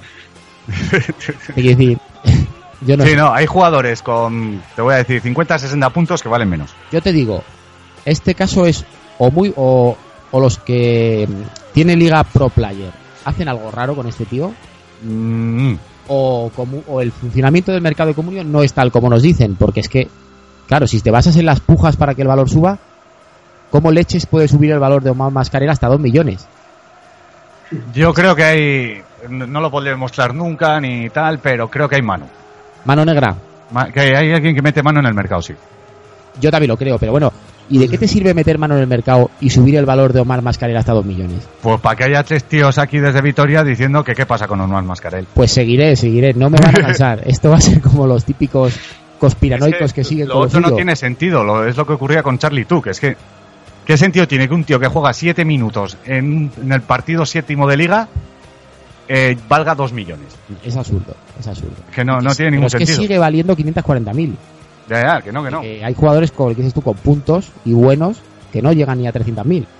Que sí, que sí, que no, no Ahí tiene sí. ningún sentido. Por eso yo creo que hay una mano que se dedica a que ciertos jugadores, porque además es que ciertos jugadores no pasan ni con todos, ni con, sino, No, casos además son repetitivos. Está Mascarel, está Rubén Ramiro, me parece que se llamaba, y esos suben y bajan durante toda la temporada. Pero no tiene ningún sentido. No, no, es, es absurdo. Bueno, creo que hasta aquí han llegado todos los mensajes, ¿no? Bueno, sí, pero quería comentar también los me gustas, porque hay unos cuantos. Sí. Está Har Francor, que es nuevo, yo no, no me suena. Cristóbal Sánchez Rueda. ¿Sí ese ha dado alguna vez? Raúl Barquero Majuelos, Juan V, Bascoy. Vascoy, hay que decir, no sé cómo irá la cosa, pero que es chica y de Estados Unidos. A Bueno, ver si chica se no sé, porque aquí hay, por ejemplo, Juan No, no, V pero también- pone dentro del perfil mujer. Hay un comentarista deportivo que se apellida así, eh, cuidado. Ah, pues mira. Que se pronuncie. también sí, sí, sí, es, es de, es de Vitoria y está en la en Onda Cero, creo que está. Bascoy. Sí, Ah, pues mira, por ahí igual. y, pues, y da también los partidos del Mirandés. pues no sé Oh. si será él, pero se ha puesto en el perfil mujer y de Estados Unidos. Sí. No sé yo No qué, cosas extrañas. pero bueno. Pero bueno, Y Hard Francoy, este que has dicho, también en el perfil aparece como mujer. Bueno, tenemos también por aquí a Abraham Medina, a Sí. Azar 11, que este está todas las semanas, y a Cuatro Picas, que le gusta su propio audio. Por supuesto que sí. Que menos. Eh, con buen gusto. Esta semana que nos han comparado con la órbita de Endor y Hello Kitty, nos han metido en el mismo Hello saco. Kitty, jo, ¿no? Que Es Hello, Hello Kitty, ¿eh? perdón, Hello Kitty, no. Hello que estás Hello Kitty. Ya te digo. Hello Freaky eh, nos ha hecho, nos ha llenado de orgullo y satisfacción. Y yo creo que además nuestro podcast de cabecera es la órbita de Endor, Sí. entonces pues, hay que Como decirlo. podcast, sí. ¿Eh? Como podcast, sí. Sí, sí, sin ninguna duda. Sí. Mm, mm. Ahí, ahí lo dejamos. Ya comentamos en Twitter que aparece en la misma frase con la órbita de Endor del Gran Runa. Sí, eh, nos parece increíble. sí, sí, sí. sí. Y luego comentar que esta semana los amigos de Liga Pro Manager, Esto es importante, ¿eh? Atento. eh, aquí todo el mundo atento. Si alguno ha llegado hasta aquí, eh, ya eh, tiene bastantes bazas. Nos han regalado tres eh, cuentas premiums para jugar en, el, en, en su juego, en el Liga Pro. Y claro, las tenemos que sortear de alguna manera. Entonces, ¿cómo hemos decidido, Sergio, que fuera la cosa? Pues al final nos hemos decantado por sortearlas, eso estaba claro, Sí. entre la gente que le diera a me gusta aquí en en Evox. Al final, ¿me gustas o retuiteos? Pues la verdad que tengo dudas. ¿Qué opina Pablo? Que es el Me tercero en discordia. Me gusta. Hombre, a ver, me el- gusta. El, tema del me gusta está en que hay que registrarse en Evox para poder poner me gusta en aquí en los audios. Vaya, al final es el típico registro básico que te tienes que hacer en 500.000 páginas si quieres hacer algo. Pues, me gustas. Bueno, pues venga, me gusta. A la- o podemos hacer, no sé la prisa que correrá, sino hacer un sorteo doble. Dos a los me gustas y una a los retuiteos. Será como queráis. A mí me da igual. Tú eres el director del programa. Vale, pues eh, a los me gustas. Las tres a los me gustas. Y Vale. si en otra ocasión nos regalan otras tres, a los retuiteos. Venga, me parece. Venga. Venga, pues eso. Perdéis un ratico en, en poneros ahí en daros de alta en iVoox. Y Le claro, dais a la opción. ¿Eh? escucha, hay que, hay que matizar que sea en el, pro- en el programa. Claro, bueno, sí, que lo colguemos mañana, claro. En el programa que colgamos. Sí, eh, en el que estás ¿qué día escuchando es? ahora mismo. Eso es. en el que colgamos el día 12. Damos de plazo hasta el domingo. Por ejemplo, el domingo. Merece la pena, ¿eh? Decir que merece la pena. Por supuesto. Sí, no, hay que decir que ya hablaremos largo y tendido de Liga Pro Manager, pero merece la pena. Por eso. Así que entre todos los que nos den al me gusta de aquí, del día 12 que acabamos de decir, al domingo que no sé qué día es, pues vamos a sortear tres eh, cuentas premiums para jugar al Liga Pro Manager. Eso es. Venga, pues así Sí va a queda. entrar ahora, ¿eh? O sea que... Bueno, pues lo dicho, que un abrazo muy fuerte a todo el mundo, a todos los que nos escuchan, a todos los que nos dejáis mensajes que nos encantan. Y nos vemos la semana que viene. Hasta la semana que viene. Hasta luego. Adiós.